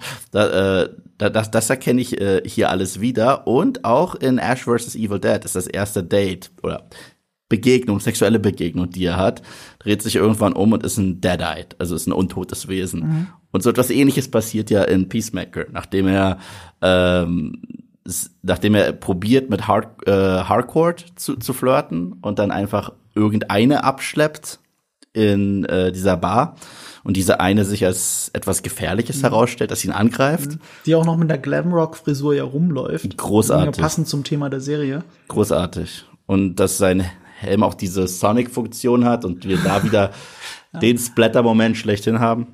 Aber da kommen wir auch zur Genialität von James Gunn, also wie er das inszeniert. Es ist eine Kampfsequenz, in den und äh, bei der John Cena an seinen Unterhosen unterwegs ist. Tidy Whiteys. Tidy Whiteys äh, oder That's Racist. Wie das, das war übrigens einer der witzigsten Sätze im gesamten The Suicide Squad Film, als er sagt That's Racist. es ist schön zeigt, dass er das Konzept von Rassismus nicht verstanden hat. Egal. Ähm, er, er, hat diese Kampfsequenz, was eh schon geil ist. Eine Kampfsequenz nackt, das tut so weh. Ich habe noch Tage vorher witzigerweise davon geschwärmt, wie krass cool diese Kampfsequenz in tödliche Versprechen ist oder wie im eigentlich Eastern heißt Promises? Eastern Promises. Ja, ja Eastern Promises in einem türkischen Bad ist das, da ist nämlich Vigo Mortensen, also der große Aragorn, nackt kämpft er, kämpft er ja gegen andere Leute mit einem Messer. So, also die haben Messer und er ist nackt. Und, und das tut halt doppelt weh, dann diese Szene zu sehen, weil diese Verletzlichkeit, weil jemand nackt ist, mhm. ne, das macht es so hart. Und sie ist es ja auch so, diese Verletzlichkeit. Beide sind ja fast nackt, nur in ihrer Unterwäsche. Ähm, und sie ist ihm offensichtlich körperlich überlegen. Und ja, es erinnert mich auch an ähm, Sam Raimi, weil James Gunn so clever ist im Erzählen mit der Kamera in dieser Szene. Also du hast eh schon unfassbar Kuschelrock. Das ist eine Kampfszene zu Kuschelrock im Hintergrund. So, und er tanzt und singt dabei in diesen äh, Vibrator rein. Mhm. Das ist einfach unfassbar witzig. Postkoital. Postkoital. Und ähm, tanzt und du siehst dann, dann zack, Nahaufnahme Hitchcock-mäßig, du siehst, wie sie das Messer rausnimmt. Mhm. Und dann siehst du auch, wie sie auf einmal hinter ihm steht also schräg hinter ihm und er tanzt doch und sieht es gar nicht. Und dann ist sie wieder weg und dann schwenkt die Kamera hin und her und du bist nur am Suchen, wo sie gerade ist. Das ist Hitchcock. Und wenn der Zuschauer weiß, weiß als, äh, als Suspense, Genau. Ja, genau. Er weiß mehr als die Figuren. Das erzeugt Spannung. Das ist einfach clever gefilmt. Und dann entfaltet sich diese Kampfsequenz. Er sieht sie auch erst im Spiegel dann, was auch wieder Hitchcock ist, so Vertigo-mäßig, ne, wenn Sachen im Spiegel erzählt werden. Cool, cool, cool. Und ähm, es gibt da so einen wunderschönen Moment, äh, der, wo der sogenannte Texas-Switch stattfindet. Also wenn in der Kamera die, äh, der Darsteller durch den Stuntman ersetzt wird, ohne dass der Zuschauer es merkt.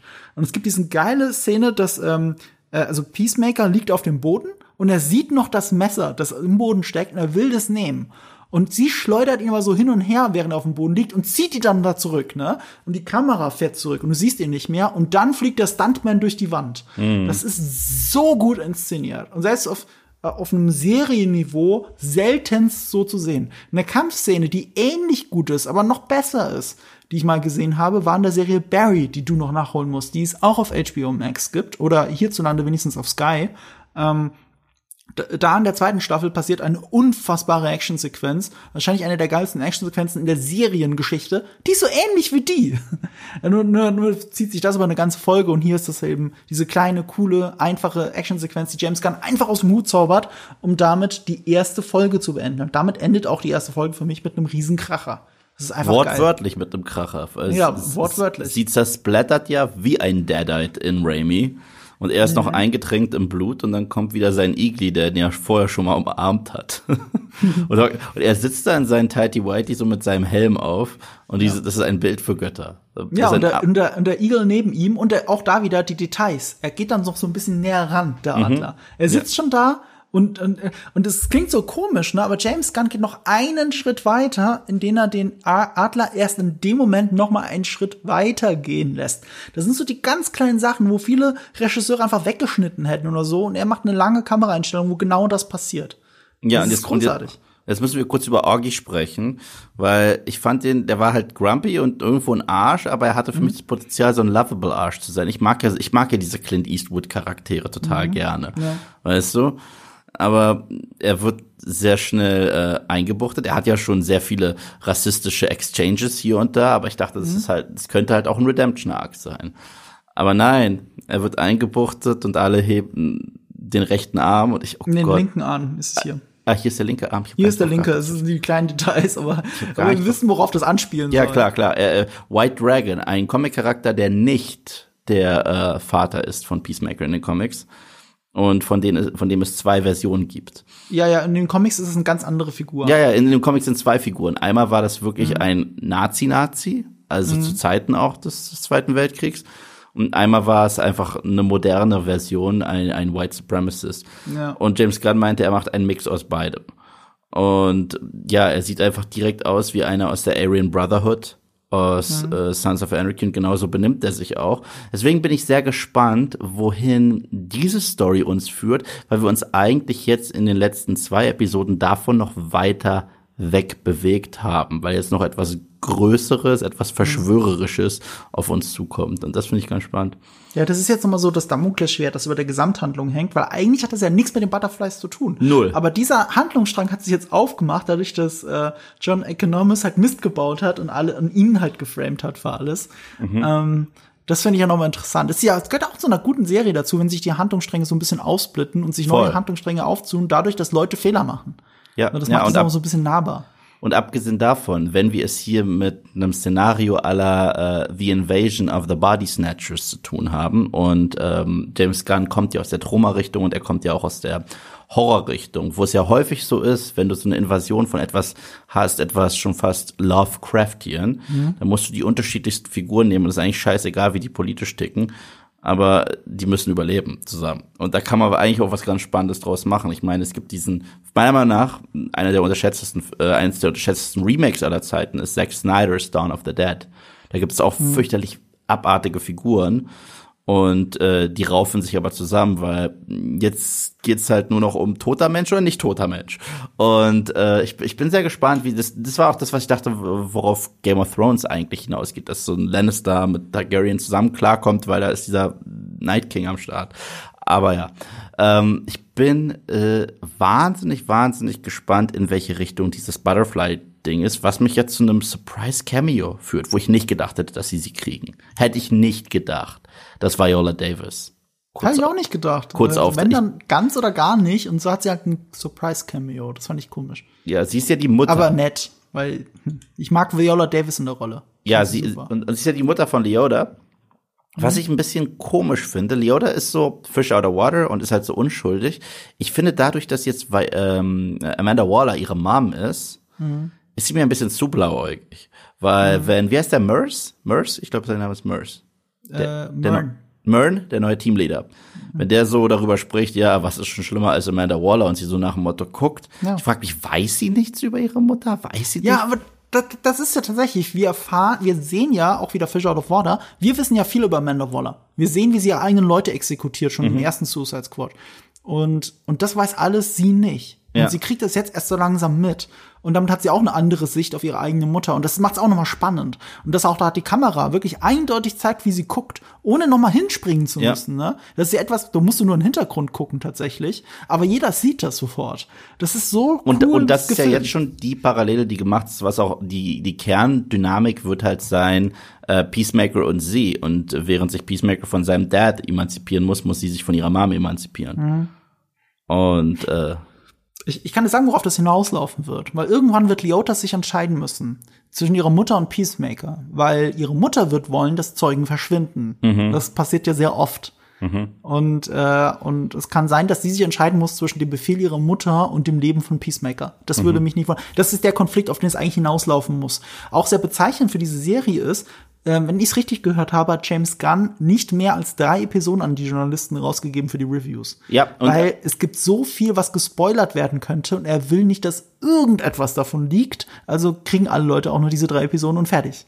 Er hat auch gesagt schon, was seine zwei Lieblingsfolgen sind. Äh, es ist Folge 6 mhm. und Folge 8. Also das sind, also das Finale. Ja, da bin ich so gespannt, Mann, weil diese drei Episoden schon finde ich so geil.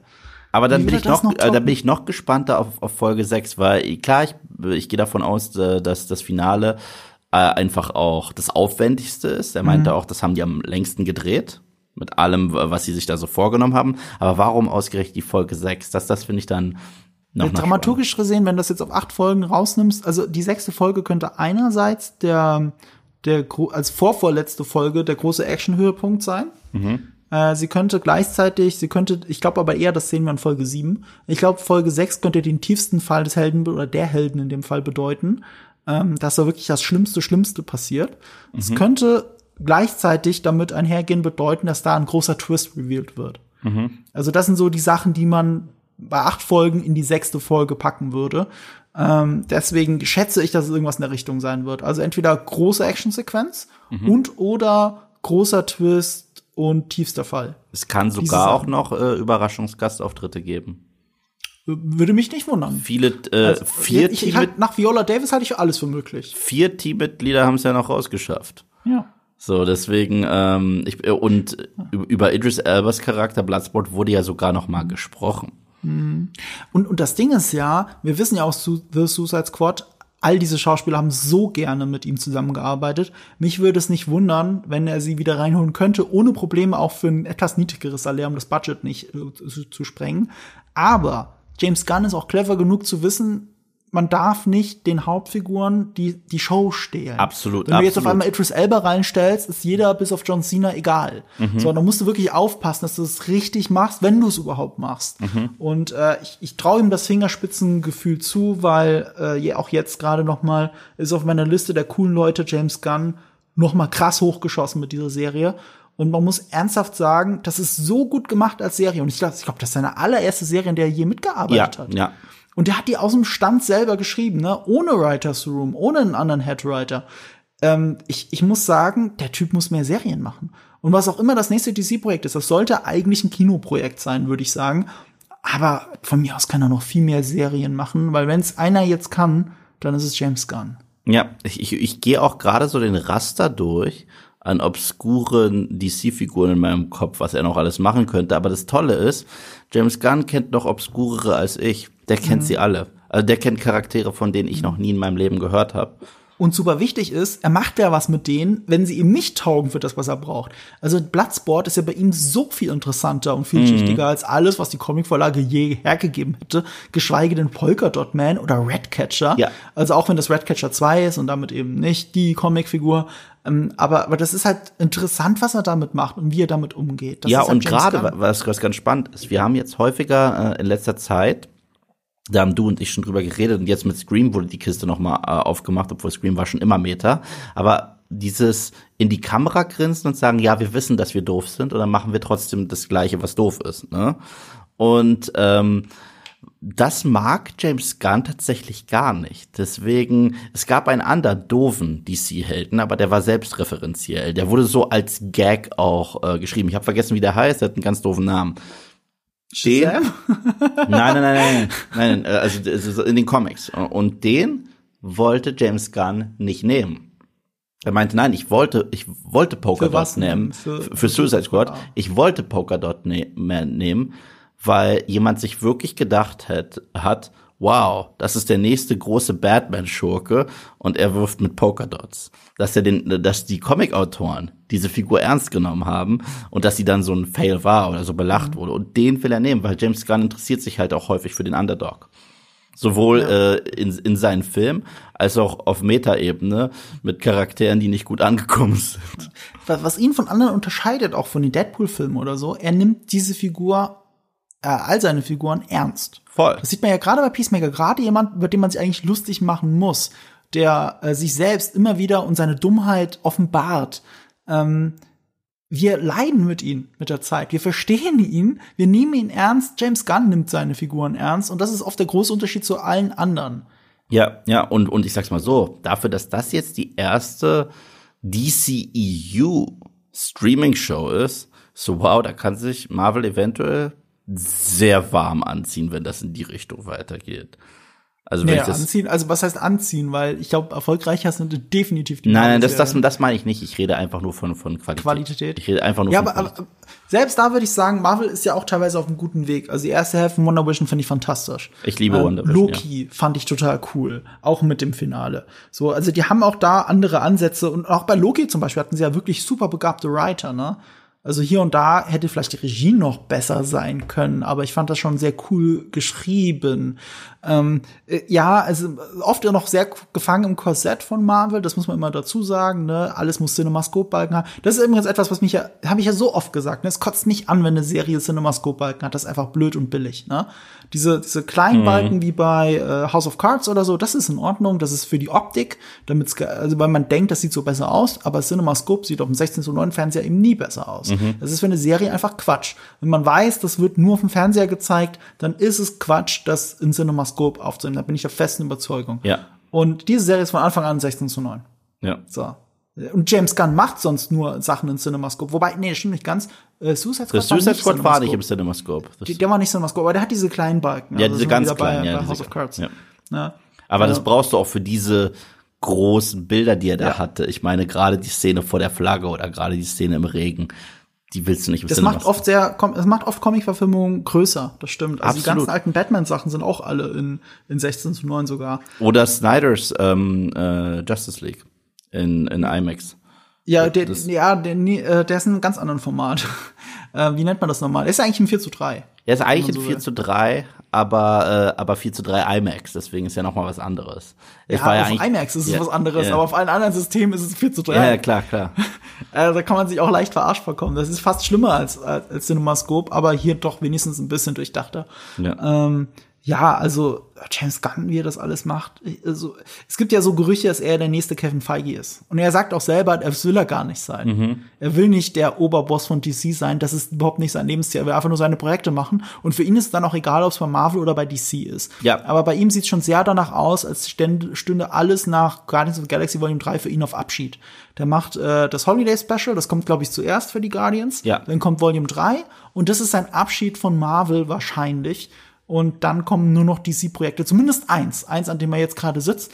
Und nach Peacemaker, ey, ich will noch so viel mehr von ihm sehen. Das ja. ist einfach, ja. Und gerade jetzt, wo ich wieder sehe, dass er auch so ein bisschen an seine Wurzeln wieder anknüpft, mhm. jetzt, wo er noch mehr dazugelernt hat, was Figuren angeht äh, und, und Herz und so weiter, will ich, dass er so ein bisschen wieder zurück zu seinen Exploitation-Wurzeln geht und das damit vereint.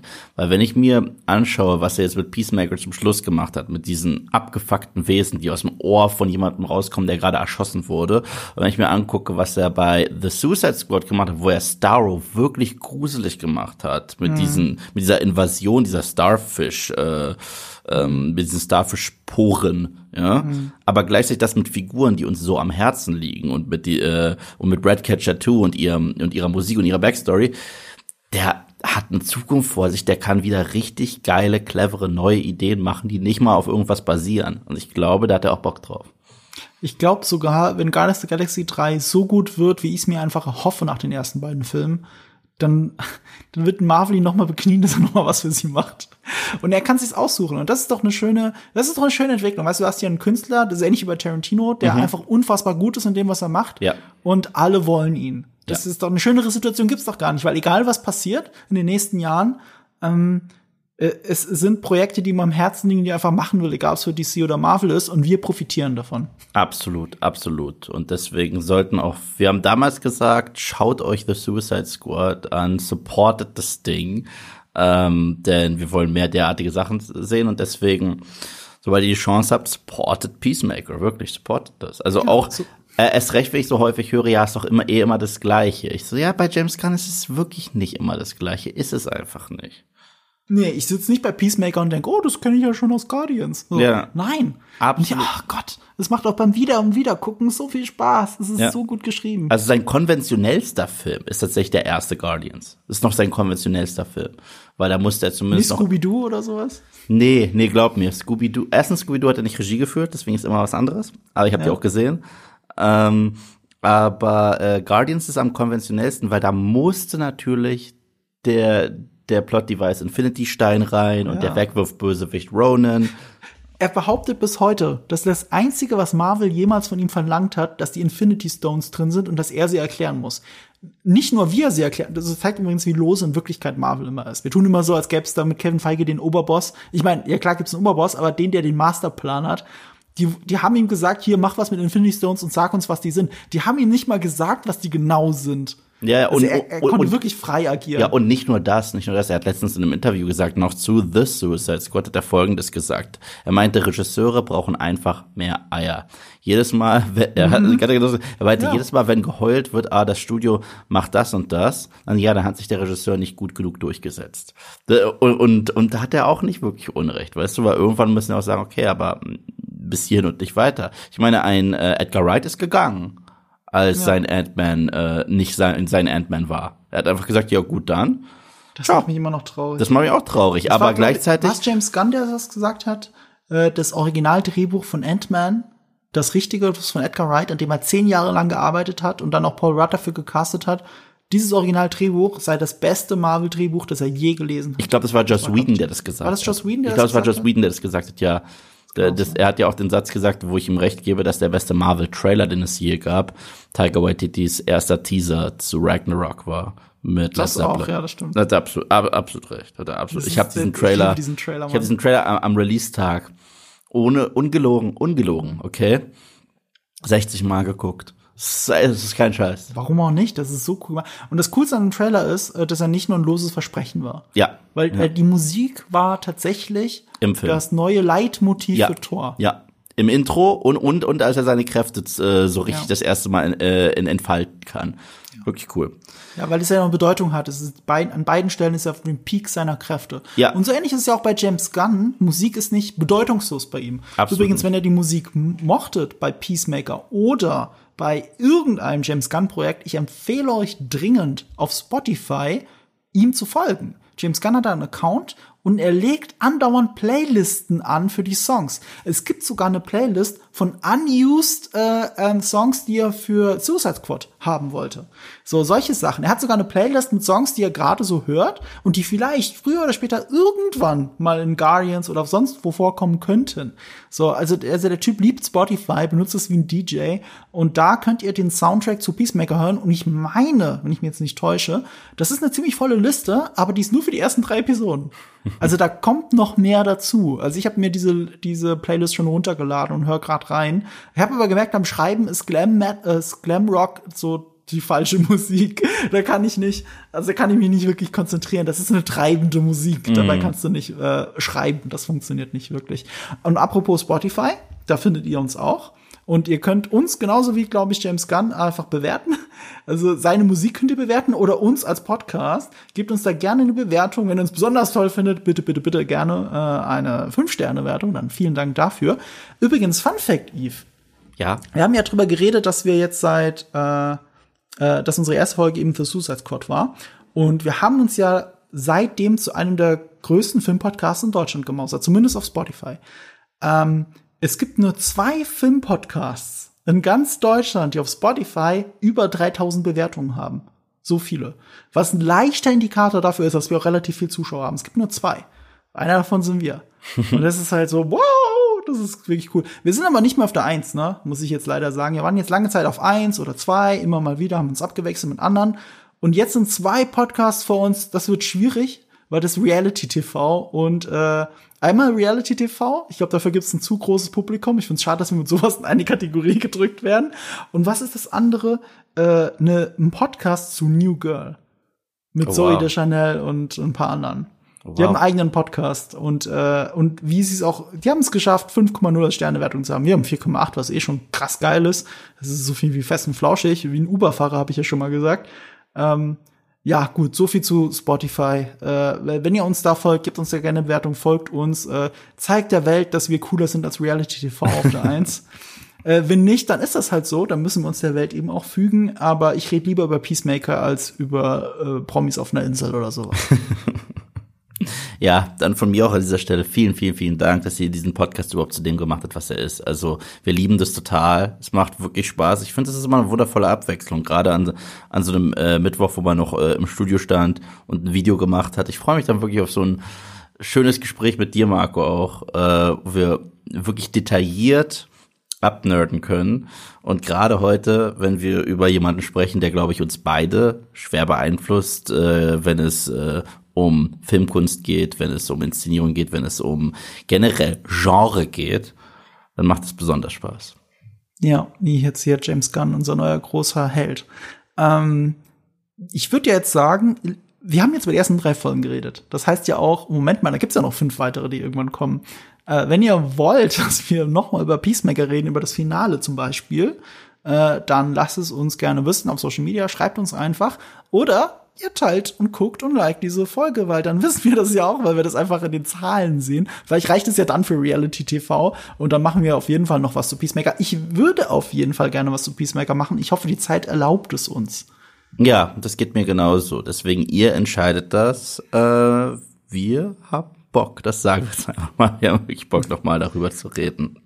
Ja, und äh, ganz ehrlich, ihr solltet einfach diese Serie gucken und supporten. Alleine schon, weil sie voll von dieser kreativen Freiheit und Energie ist, wie man sie so selten bei Projekten sieht. Also so, egal ob Comic oder nicht, ist einfach, das ist so eine fucking geile Serie. Und Freiheit geht nun mal Hand in Hand mit Frieden und deswegen give peace a fucking chance. Schaut die Serie.